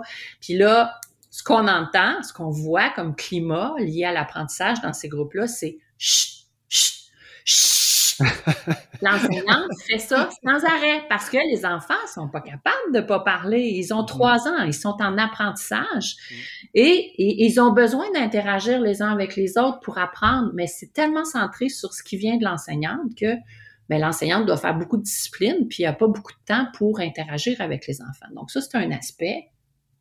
Euh, on, voit, on voit aussi des méthodes très autoritaires qui s'installent dans ces structures-là. Ces, lorsqu'on on veut donner la matière à tout le monde en même temps, ben il faut il faut confiner les enfants, il faut les empêcher de se parler, il faut les empêcher de bouger, il faut les empêcher, il faut leur demander de faire toute la même chose en même temps. Donc malheureusement, parfois, ça donne lieu à des à des interventions qui sont pas vraiment respectueuses des besoins de chacun des enfants. Puis, euh, on met pas du tout en pratique dans ces, dans ces milieux-là lorsqu'on veut faire de la scolarisation précoce. Euh, ce qu'on appelle l'intervention démocratique chez nous, là, où euh, dans le programme éducatif, on parle de faire équipe avec l'enfant, respecter les besoins de l'enfant, permettre à l'enfant de choisir, et là, on parle pas d'enfants rois puis d'enfants qui font n'importe quoi. Parce Ce sera le sujet d'une autre discussion, ça. Toujours balisé, là. Tu sais, c'est mm-hmm. toujours balisé en fonction des connaissances de l'éducatrice, de son expertise, des besoins de son groupe d'enfants. Et moi, je suis d'accord avec vous quand, quand vous dites que vous avez l'impression que la qualité a augmenté au cours des 25 dernières années. Euh, oui, fort probablement. Moi, quand je vous disais qu'elle elle est restée la même, c'est que je me référais aux études sur la qualité qui ont été publiées là, par l'Institut de la statistique du Québec en 2003 puis 2015, où on disait qu'il n'y avait pas eu euh, d'augmentation, mais quand même pas de détérioration du côté des CPE, ce qui était rassurant compte tenu des coupures qui avaient été faites. Et euh, on attribuait ça beaucoup au fait que probablement que la la méthode euh, de l'intervention démocratique, la capacité d'accompagner les enfants était encore à, mieux promulguer ou à mieux saisir ou à mieux comprendre. Mais quand on compare les CPE avec les autres milieux de garde, encore une fois, mais c'est toujours dans les CPE qu'on retrouve davantage une plus forte proportion d'enfants qui sont susceptibles de fréquenter des services de qualité élevés. Donc, et avec le suivi continu de la qualité, on le voit aussi maintenant, là, les, les données euh, dont nous, les chercheurs, on n'a pas le droit de parler, ont été publiés par un journaliste il y a quelques mois qui, qui disait que lorsqu'ils font l'évaluation continue de la qualité, mais c'est clairement dans les milieux de garde privés qu'on retrouve des milieux de garde qui ne parviennent pas au niveau euh, exigé, au niveau de la qualité, comparativement au CPE qui passe à 90-95% le niveau exigé de qualité là, euh, en fonction des normes du ministère. Donc, on revient à la formation, on revient à essayer de mieux comprendre euh, ce qu'est euh, l'importance du jeu libre. Mais quand on mesure la qualité, les outils de mesure de la qualité comme le CLAS, le Classroom Assessment Scoring System qui a été développé aux États-Unis. il faut un petit peu en parler parce que dans le fond, en ce moment, il y a, une, loi qui a été euh, promulguée par le gouvernement actuel. Est-ce que c'est les libéraux ou c'est la CAC qui a, instauré cette, cette nouvelle façon d'évaluer systématiquement tous les services de garde au Québec? C'est les libéraux, c'est la CAQ, mais ça avait été commencé sous les libéraux. Et donc, on a un outil d'évaluation de, la qualité dans les milieux qui a été qui est normé, auquel vous faites confiance? Ben oui, tout à fait. Bon, et donc c'est cet outil, le CLAS. Et pouvez-vous expliquer à notre, nos auditeurs, notre auditoire qu'est-ce que ça implique, euh, cette évaluation systématique qui n'avait pas lieu avant? Ben, en fait, l'évaluation systématique utilise le CLAS, mais utilise aussi le CLAS je vais, d'abord expliquer classe, puis j'expliquerai les autres composantes après. Là, mais le classe, ça mesure euh, ce qu'on appelle la qualité des interactions entre l'adulte et l'enfant dans un groupe et ça mesure ce qui se passe dans l'ensemble du groupe. Donc, on observe pendant une certaine période les enfants et euh, on a des, critères, des indicateurs. Les, les, observateurs qui vont dans les milieux sont formés à utiliser ces critères, ces indicateurs-là un climat dans le soutien émotionnel, on regarde si le climat dans le groupe est positif, on regarde si euh, l'éducatrice est capable de reconnaître les intérêts, les besoins des enfants. On regarde s'il y a une absence de climat négatif. Mm-hmm. Euh, dans l'organisation du groupe, on regarde comment l'éducatrice est capable de d'organiser son groupe, de prévenir les conflits, de gérer les, les, les, difficultés comportementales, d'organiser son temps pour que ce soit pour qu'il n'y ait pas trop d'attente chez les enfants, mais aussi que ce soit euh, euh, que ça réponde bien aux besoins des enfants, aux capacités des enfants en fonction de leur âge. Mm-hmm. Euh, et bon, je vais vite là. Puis dans le, le soutien à l'apprentissage, on regarde vraiment la qualité de la rétroaction qui est offerte de, de la part de l'éducatrice à l'enfant, le soutien au langage et le développement de concepts. comment poser des questions aux enfants, comment euh, rétroagir aux intérêts des enfants pour les amener à approfondir leur compréhension des phénomènes. C'est Nathalie, on, a un outil donc euh, oui. validé par la science euh, qui, va vraiment utilisé partout dans le monde. Hein? et donc et donc qui pourra servir d'outil pour faire des recherches comparatives. Plus on aura des résultats, plus on pourra pas le faire. Mais est-ce que vous avez l'impression que les la façon avec laquelle ces évaluateurs-là se déploient en ce moment au Québec, est-ce qu'ils restent assez longtemps dans les locaux pour les remplir de façon fiable? Est-ce que c'est est-ce qu'il va sortir comme information des, milieux? Est-ce qu'on va pouvoir. L'outil est bon? Est-ce qu'on a une idée de comment il est utilisé? Ben, l'outil est bon. Il est utilisé de la manière dont il a été développé par les concepteur. Donc, euh, cet outil-là a toujours été utilisé en recherche de la même façon et beaucoup en accompagnement de la qualité euh, aux États-Unis. Euh, pour et, c'est suffisant d'observer les enfants, la durée dont on, l'utilise actuellement dans, dans, le processus pour aller faire ce qu'on appelle prendre une photo de, mm-hmm. du niveau de qualité dans le groupe. Mais on y a ajouté d'autres outils. C'est-à-dire que, bon, il y a eu les enquêtes Grandir en qualité qui ont, qui ont été menées au Québec euh, en 2003 et en 2014. Et on est allé chercher des, des, des parties de l'outil de Grandir en qualité, l'échelle d'observation de la qualité éducative, mm-hmm. pour compléter la qualité des interactions. Donc, on utilise... Euh, des éléments qui concernent la structuration des lieux pour voir si l'aménagement répond aux besoins des enfants et des éléments qui concernent aussi le matériel offert aux enfants. L'ensemble de tous ces outils-là mis ensemble, hein, combinés à l'intérieur d'une journée, les observateurs vont passer une journée dans un CPE, ils font tous les groupes qui ont été ciblés, mm-hmm. euh, permet d'avoir un bon portrait de la capacité de ce milieu-là à offrir un niveau de qualité X, Y ou Z. Et par la suite, ce qui est très important, c'est que ce suivi continu de la qualité-là offre un, rapport qui fournit au milieu la, la, la pas un score, mais un portrait de ce qui a été observé avec la liste des points forts et des points améliorés et des recommandations pour améliorer les aspects qui doivent être améliorés. Donc ça, c'est très important. Qu'ils reçoivent pas juste un score qui leur dit, OK, vous êtes plus ou moins en respect des normes, mais voici ce que vous devriez faire si vous avez eu de la difficulté dans tel, tel, tel domaine. Et puis si on arrive à un milieu, dans, un milieu qui justement score assez faible dans différents éléments, suffisamment pour inquiéter euh, des inspections, des inspecteurs, qu'est-ce qui se passe dans ces, dans ces endroits-là? Ils ont un certain temps pour, euh, pour euh, pallier à la situation. Donc, c'est la, la, direction générale qui reçoit le rapport. Et ils ont un certain temps pour, pour, pour travailler à améliorer les choses c'est suffisant selon moi pour s'améliorer. Mm-hmm. Et, euh, et, et, ça n'empêche pas que si les observateurs, les observatrices voient des choses aberrantes dans le milieu là, qui les mm-hmm. inquiètent, ben, ils peuvent faire des ils peuvent faire des plaintes euh, aussi au ministère pour que le ministère y aille rapidement ou euh, même à la direction de la protection de la jeunesse s'il y a des choses. Ces inspecteurs-là vont circuler dans absolument tous les services de garde du Québec? Euh, en trois ans, ils doivent avoir fait le tour, effectivement. Tous les, les ah, pour l'instant, c'est les installations, donc c'est les, mhm. les, les, CPE, les garderies privées subventionnées et les garderies privées non subventionnées. Et euh, pour l'instant, c'est le 3-5 ans qui est visé, puis mhm. euh, viendra probablement le 0-5 ans là, éventuellement. Et est-ce qu'il y a un équivalent qui va se faire dans les prématernelles 4 ans? Absolument pas. Donc, on ne pourra pas avoir un portrait scientifiquement valide de la qualité de ce qui est offert en parallèle, parce que ce que les gens doivent comprendre, c'est qu'un enfant de 4 ans en ce moment au Québec, si la classe de maternelle est offerte dans son quartier, parce qu'il n'y en a pas tout le temps, euh, il y a le choix. Le parent peut garder son enfant en service de garde ou l'envoyer en prématernelle 4 ans. Et là, d'ici quelques années, on aura une image de la qualité du service au Québec. Ça, c'est un gain important. On n'avait pas ça avant, mais on n'aura pas l'équivalent du côté maternelle 4 ans. Pas pour l'instant. Il n'y a rien de normé à cet égard-là. Puis je, je, crois pas que je crois pas que les syndicats laisseraient faire ça pour l'instant dans les milieux scolaires. Mais ce que je peux vous dire, c'est que du côté de mon équipe de recherche, j'ai une étudiante qui euh, qui va débuter euh, sa collecte de données pour son sa thèse doctorale en éducation euh, cette année et qui veut faire cette comparaison là.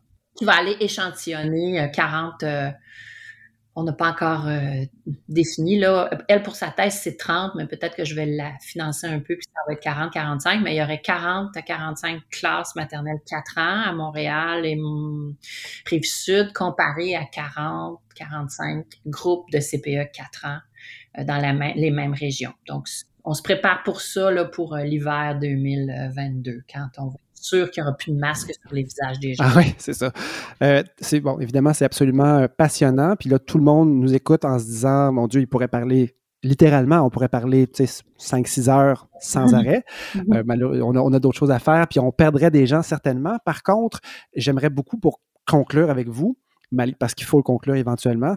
Là, on arrive à un point important. On a un réseau qui est pas dont la qualité n'est pas universelle, dont, dont, une partie, celle des CPE, offre une qualité suffisante pour avoir un impact chez nos familles les plus euh, vulnérables il y a un gouvernement qui n'est pas anti-CPE officiellement en ce moment, qui se dit ouvert. Euh, on a une évaluation permanente de la qualité dans les milieux à laquelle vous semblez faire confiance. Et on a supposément une refonte du réseau qui nous pend au bout du nez, qui devrait être présentée cet automne.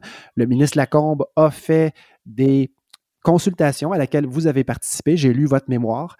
Et là, j'aimerais savoir, non pas quelles sont vos inquiétudes, mais les prochaines étapes pour ce réseau-là, qui est imparfait, mais qui a des morceaux, pour lesquels il y a des morceaux très, très solides qui sont en place, il ne faut évidemment pas les perdre.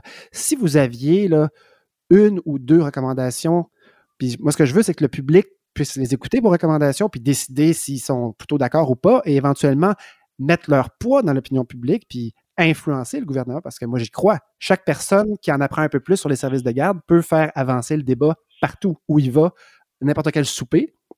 Qu'est-ce qui serait le plus important pour que ce réseau-là ait un prochain 20 ans euh, duquel on sera fier et pour lequel il y aura des impacts mesurables sur les enfants, sur l'éducation, parce qu'on a un premier ministre qui est très, très dans son, dans son discours pour l'éducation, pour l'égalité des chances. Et donc, ce serait quoi les priorités d'amélioration de notre réseau? Très vaste question.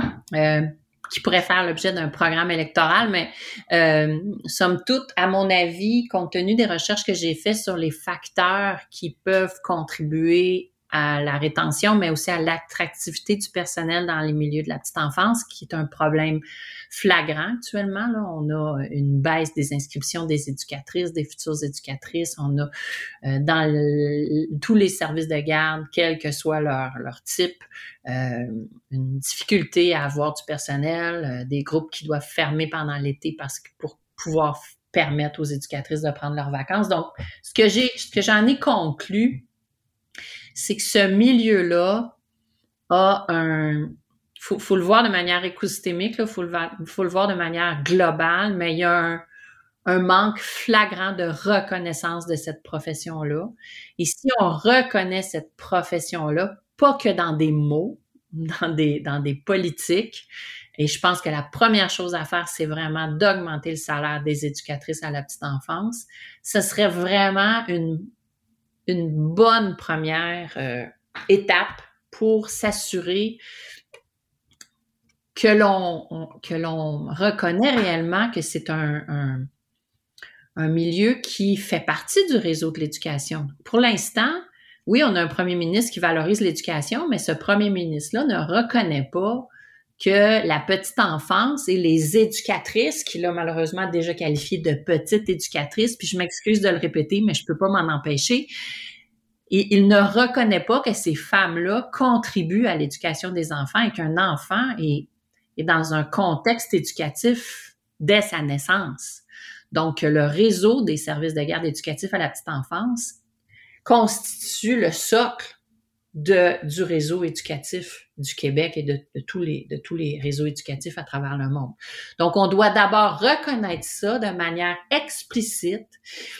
Ce que je disais la semaine dernière à une journaliste qui m'a interviewé sur le même sujet, c'est que le premier ministre devrait faire un un statement devrait explicitement affirmer l'importance fondamentale de ce réseau-là et avec cette affirmation-là, donner un salaire conséquent. Une fois qu'on a fait ça, on pourra travailler sur la, encore plus sur la professionnalisation, sur l'accroissement du niveau d'identité professionnelle de toutes les personnes qui travaillent dans ce réseau-là qui vont cesser de le quitter pour aller dans un autre réseau parce que ça leur permet pas de faire vivre leur famille. Tu sais, il faut, on, peut bien dire que les gens qui sont en petite enfance sont des gens engagés. Et ça, on le retrouve dans les écrits. Euh, qu'est-ce qui caractérise les gens qui restent? Ils y croient, ils sont engagés, elles ont l'impression de faire une différence dans la vie des enfants. Elles voient au quotidien les enfants grandir et ça, elles trouvent ça très valorisant. Mais à un moment donné, il faut que ces gens-là puissent vivre de leur travail.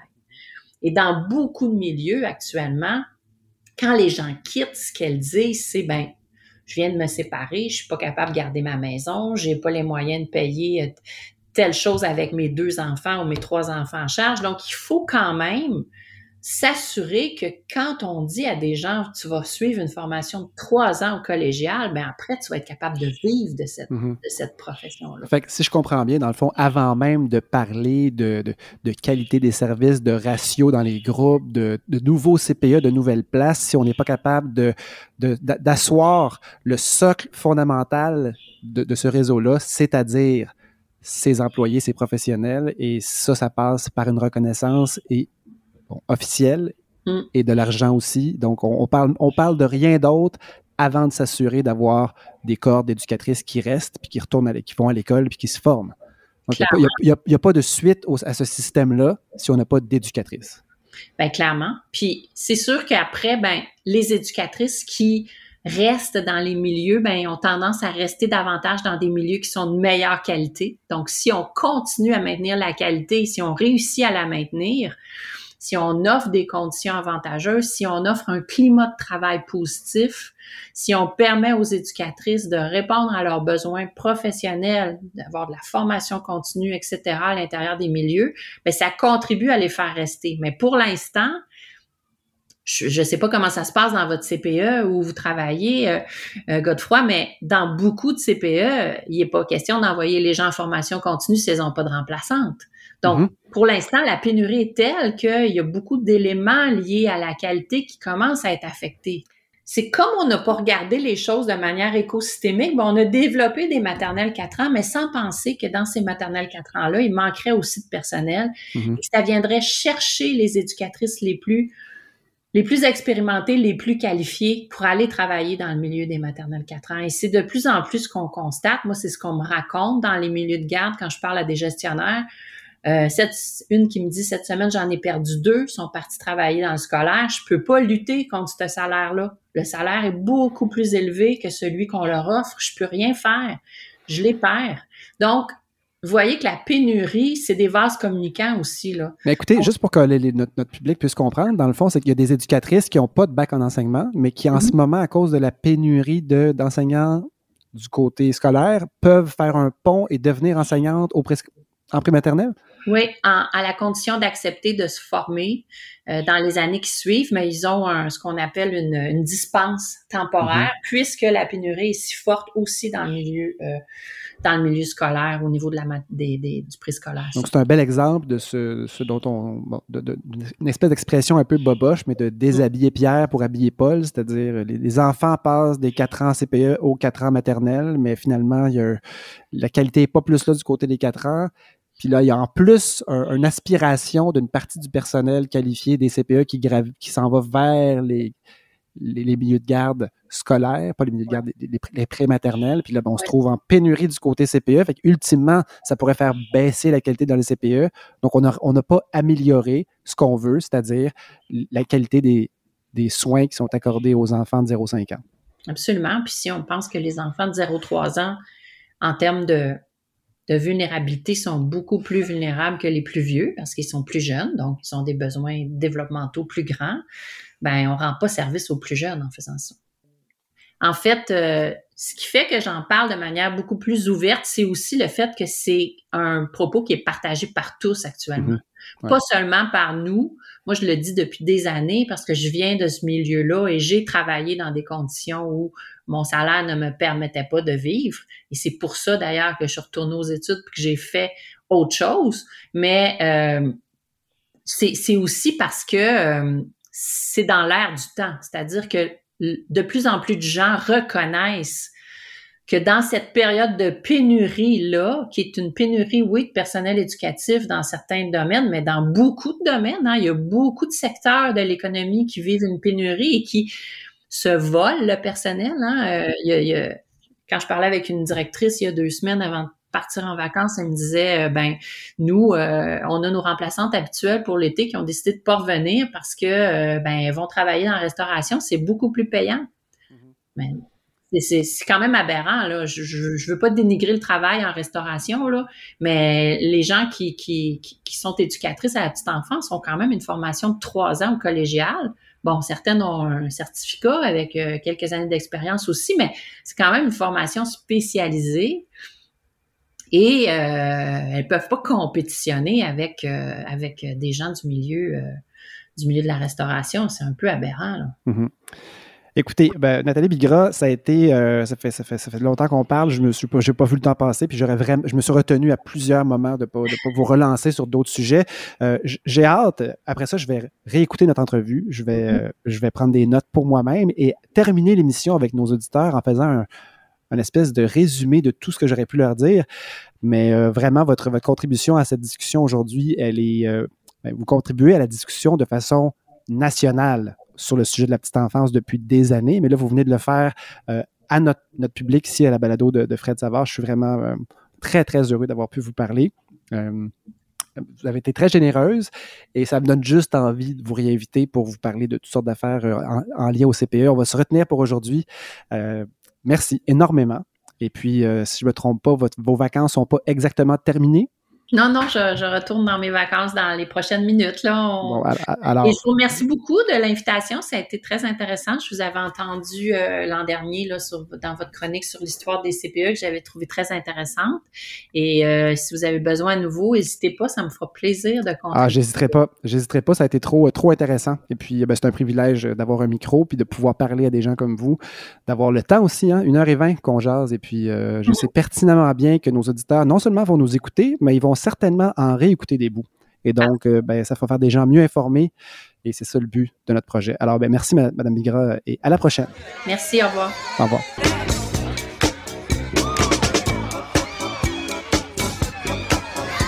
Bien voilà, on arrive à la fin de cet épisode de spécial de la balado de Fred Savard. Euh, il y en aura une série comme ça tout l'été. Et donc, euh, ben voilà, c'était le mien. J'espère que vous l'avez apprécié. Moi, j'ai eu un plaisir absolument incroyable à, parler à, mes deux invités, à réfléchir, à vous faire des petites blagues aussi. Euh, particulièrement content de vous voir ici, Dr Maillot euh, et également M. Lacombe. Euh, blague à part, je pensais terminer en vous faisant un petit constat et un résumé, mais je pense que je vais vous laisser digérer l'information qui se trouve dans, dans cet épisode. Et je vais vous laisser avec ben, une impression que moi j'ai, c'est qu'on est face à des choix ici au Québec en ce moment et qu'on a, a devant nous un système qui est imparfait, mais dans lequel on retrouve des éléments de qualité. On retrouve également euh, des recherches qui sont faites et qui nous outillent pour notre réflexion. Il suffit d'aller les lire. Et dans bien des cas, il faut lire plus qu'une recherche pour se faire une opinion. Et donc, l'idée principale était de répondre tout ça pour ça, répondre à, la lettre du The Economist qui citait l'étude de Baker, Gruber et Milligan. Et bien finalement, la réponse, c'est que oui, les CPE, si on les prend, pas les CPE, mais les services de garde dans l'ensemble, ont eu euh, un début difficile.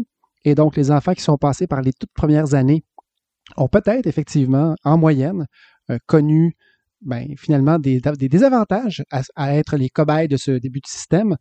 Par contre, c'est un réseau qui est en train de s'améliorer et si on est capable d'identifier les éléments où la qualité la plus élevée se retrouve, eh bien, on est capable de prouver que ces éléments-là, ben, ce sont des éléments qui font partie de l'avenir du Québec et qui vont nous permettre de soutenir des familles qui en ont besoin, mais aussi toutes les familles du Québec. Et je crois que je retiens l'idée, finalement, de Gordon Cleveland et de Nathalie Bigra, c'est-à-dire que ben, ce qu'il faut, c'est surtout pas d'arrêter maintenant et de chercher à gauche et à droite. On doit consolider le réseau qu'on a. Et avant même de penser à quoi que ce soit d'autre, il faut ne pas perdre notre équipe, notre équipe de professionnels. Et pour ça, ben, il faut rendre la profession d'éducatrice plus intéressante. Et l'élément prioritaire, c'est peut-être pas celui que j'aurais moi-même nommé, mais puisqu'il vient de Mme Bigra, je vais le reprendre, ce sera de commencer par payer décemment celles qui passent leur journée avec les enfants du Québec. J'ai nommé les éducatrices professionnelles spécialisées en petite enfance des services de garde subventionnés du Québec. Je vais terminer en vous, euh, faisant une, une prise de conscience que j'ai eue pendant la pandémie. J'ai entendu des gens dire hey, on a réalisé à quel point vous étiez essentiel. Et évidemment, on parlait d'un peu tout le monde. On parlait des, anges gardiens dans les CHSLD, on parlait des infirmières, on parlait des, on parlait aussi des caissiers, des caissières et des éducatrices, des gens sans lesquels, alors que tout le monde avait cessé de travailler ou en tout cas plus personne ne se déplaçait, ben nous, de ces personnes essentielles-là, ben, on a continué à travailler. Et les gens ont compris donc que sans nous, entre autres, je parlais nous, les éducateurs, les éducatrices, les gens de la petite enfance, ben, sans nous, euh, ben, il n'y a, plus moyen de travailler. Il y a bien des gens qui ont eu de la difficulté à retourner au travail parce que justement, ils sont incapables de trouver des places. Donc, de toute évidence, les gens ont réalisé à quel point on était essentiel. La grande question, et c'est là-dessus, je pense, qu'il reste du travail à faire, c'est que les gens doivent réaliser que nous ne sommes pas qu'un service qui permet aux gens d'aller travailler et de prendre part à l'économie du Québec. On fait partie, les CPE, les services de garde de qualité font partie du système d'éducation du Québec, même si on n'est pas encore dans le même ministère que l'éducation. Le parcours des 0-5 ans fait partie du parcours scolaire, qu'on le veuille ou non.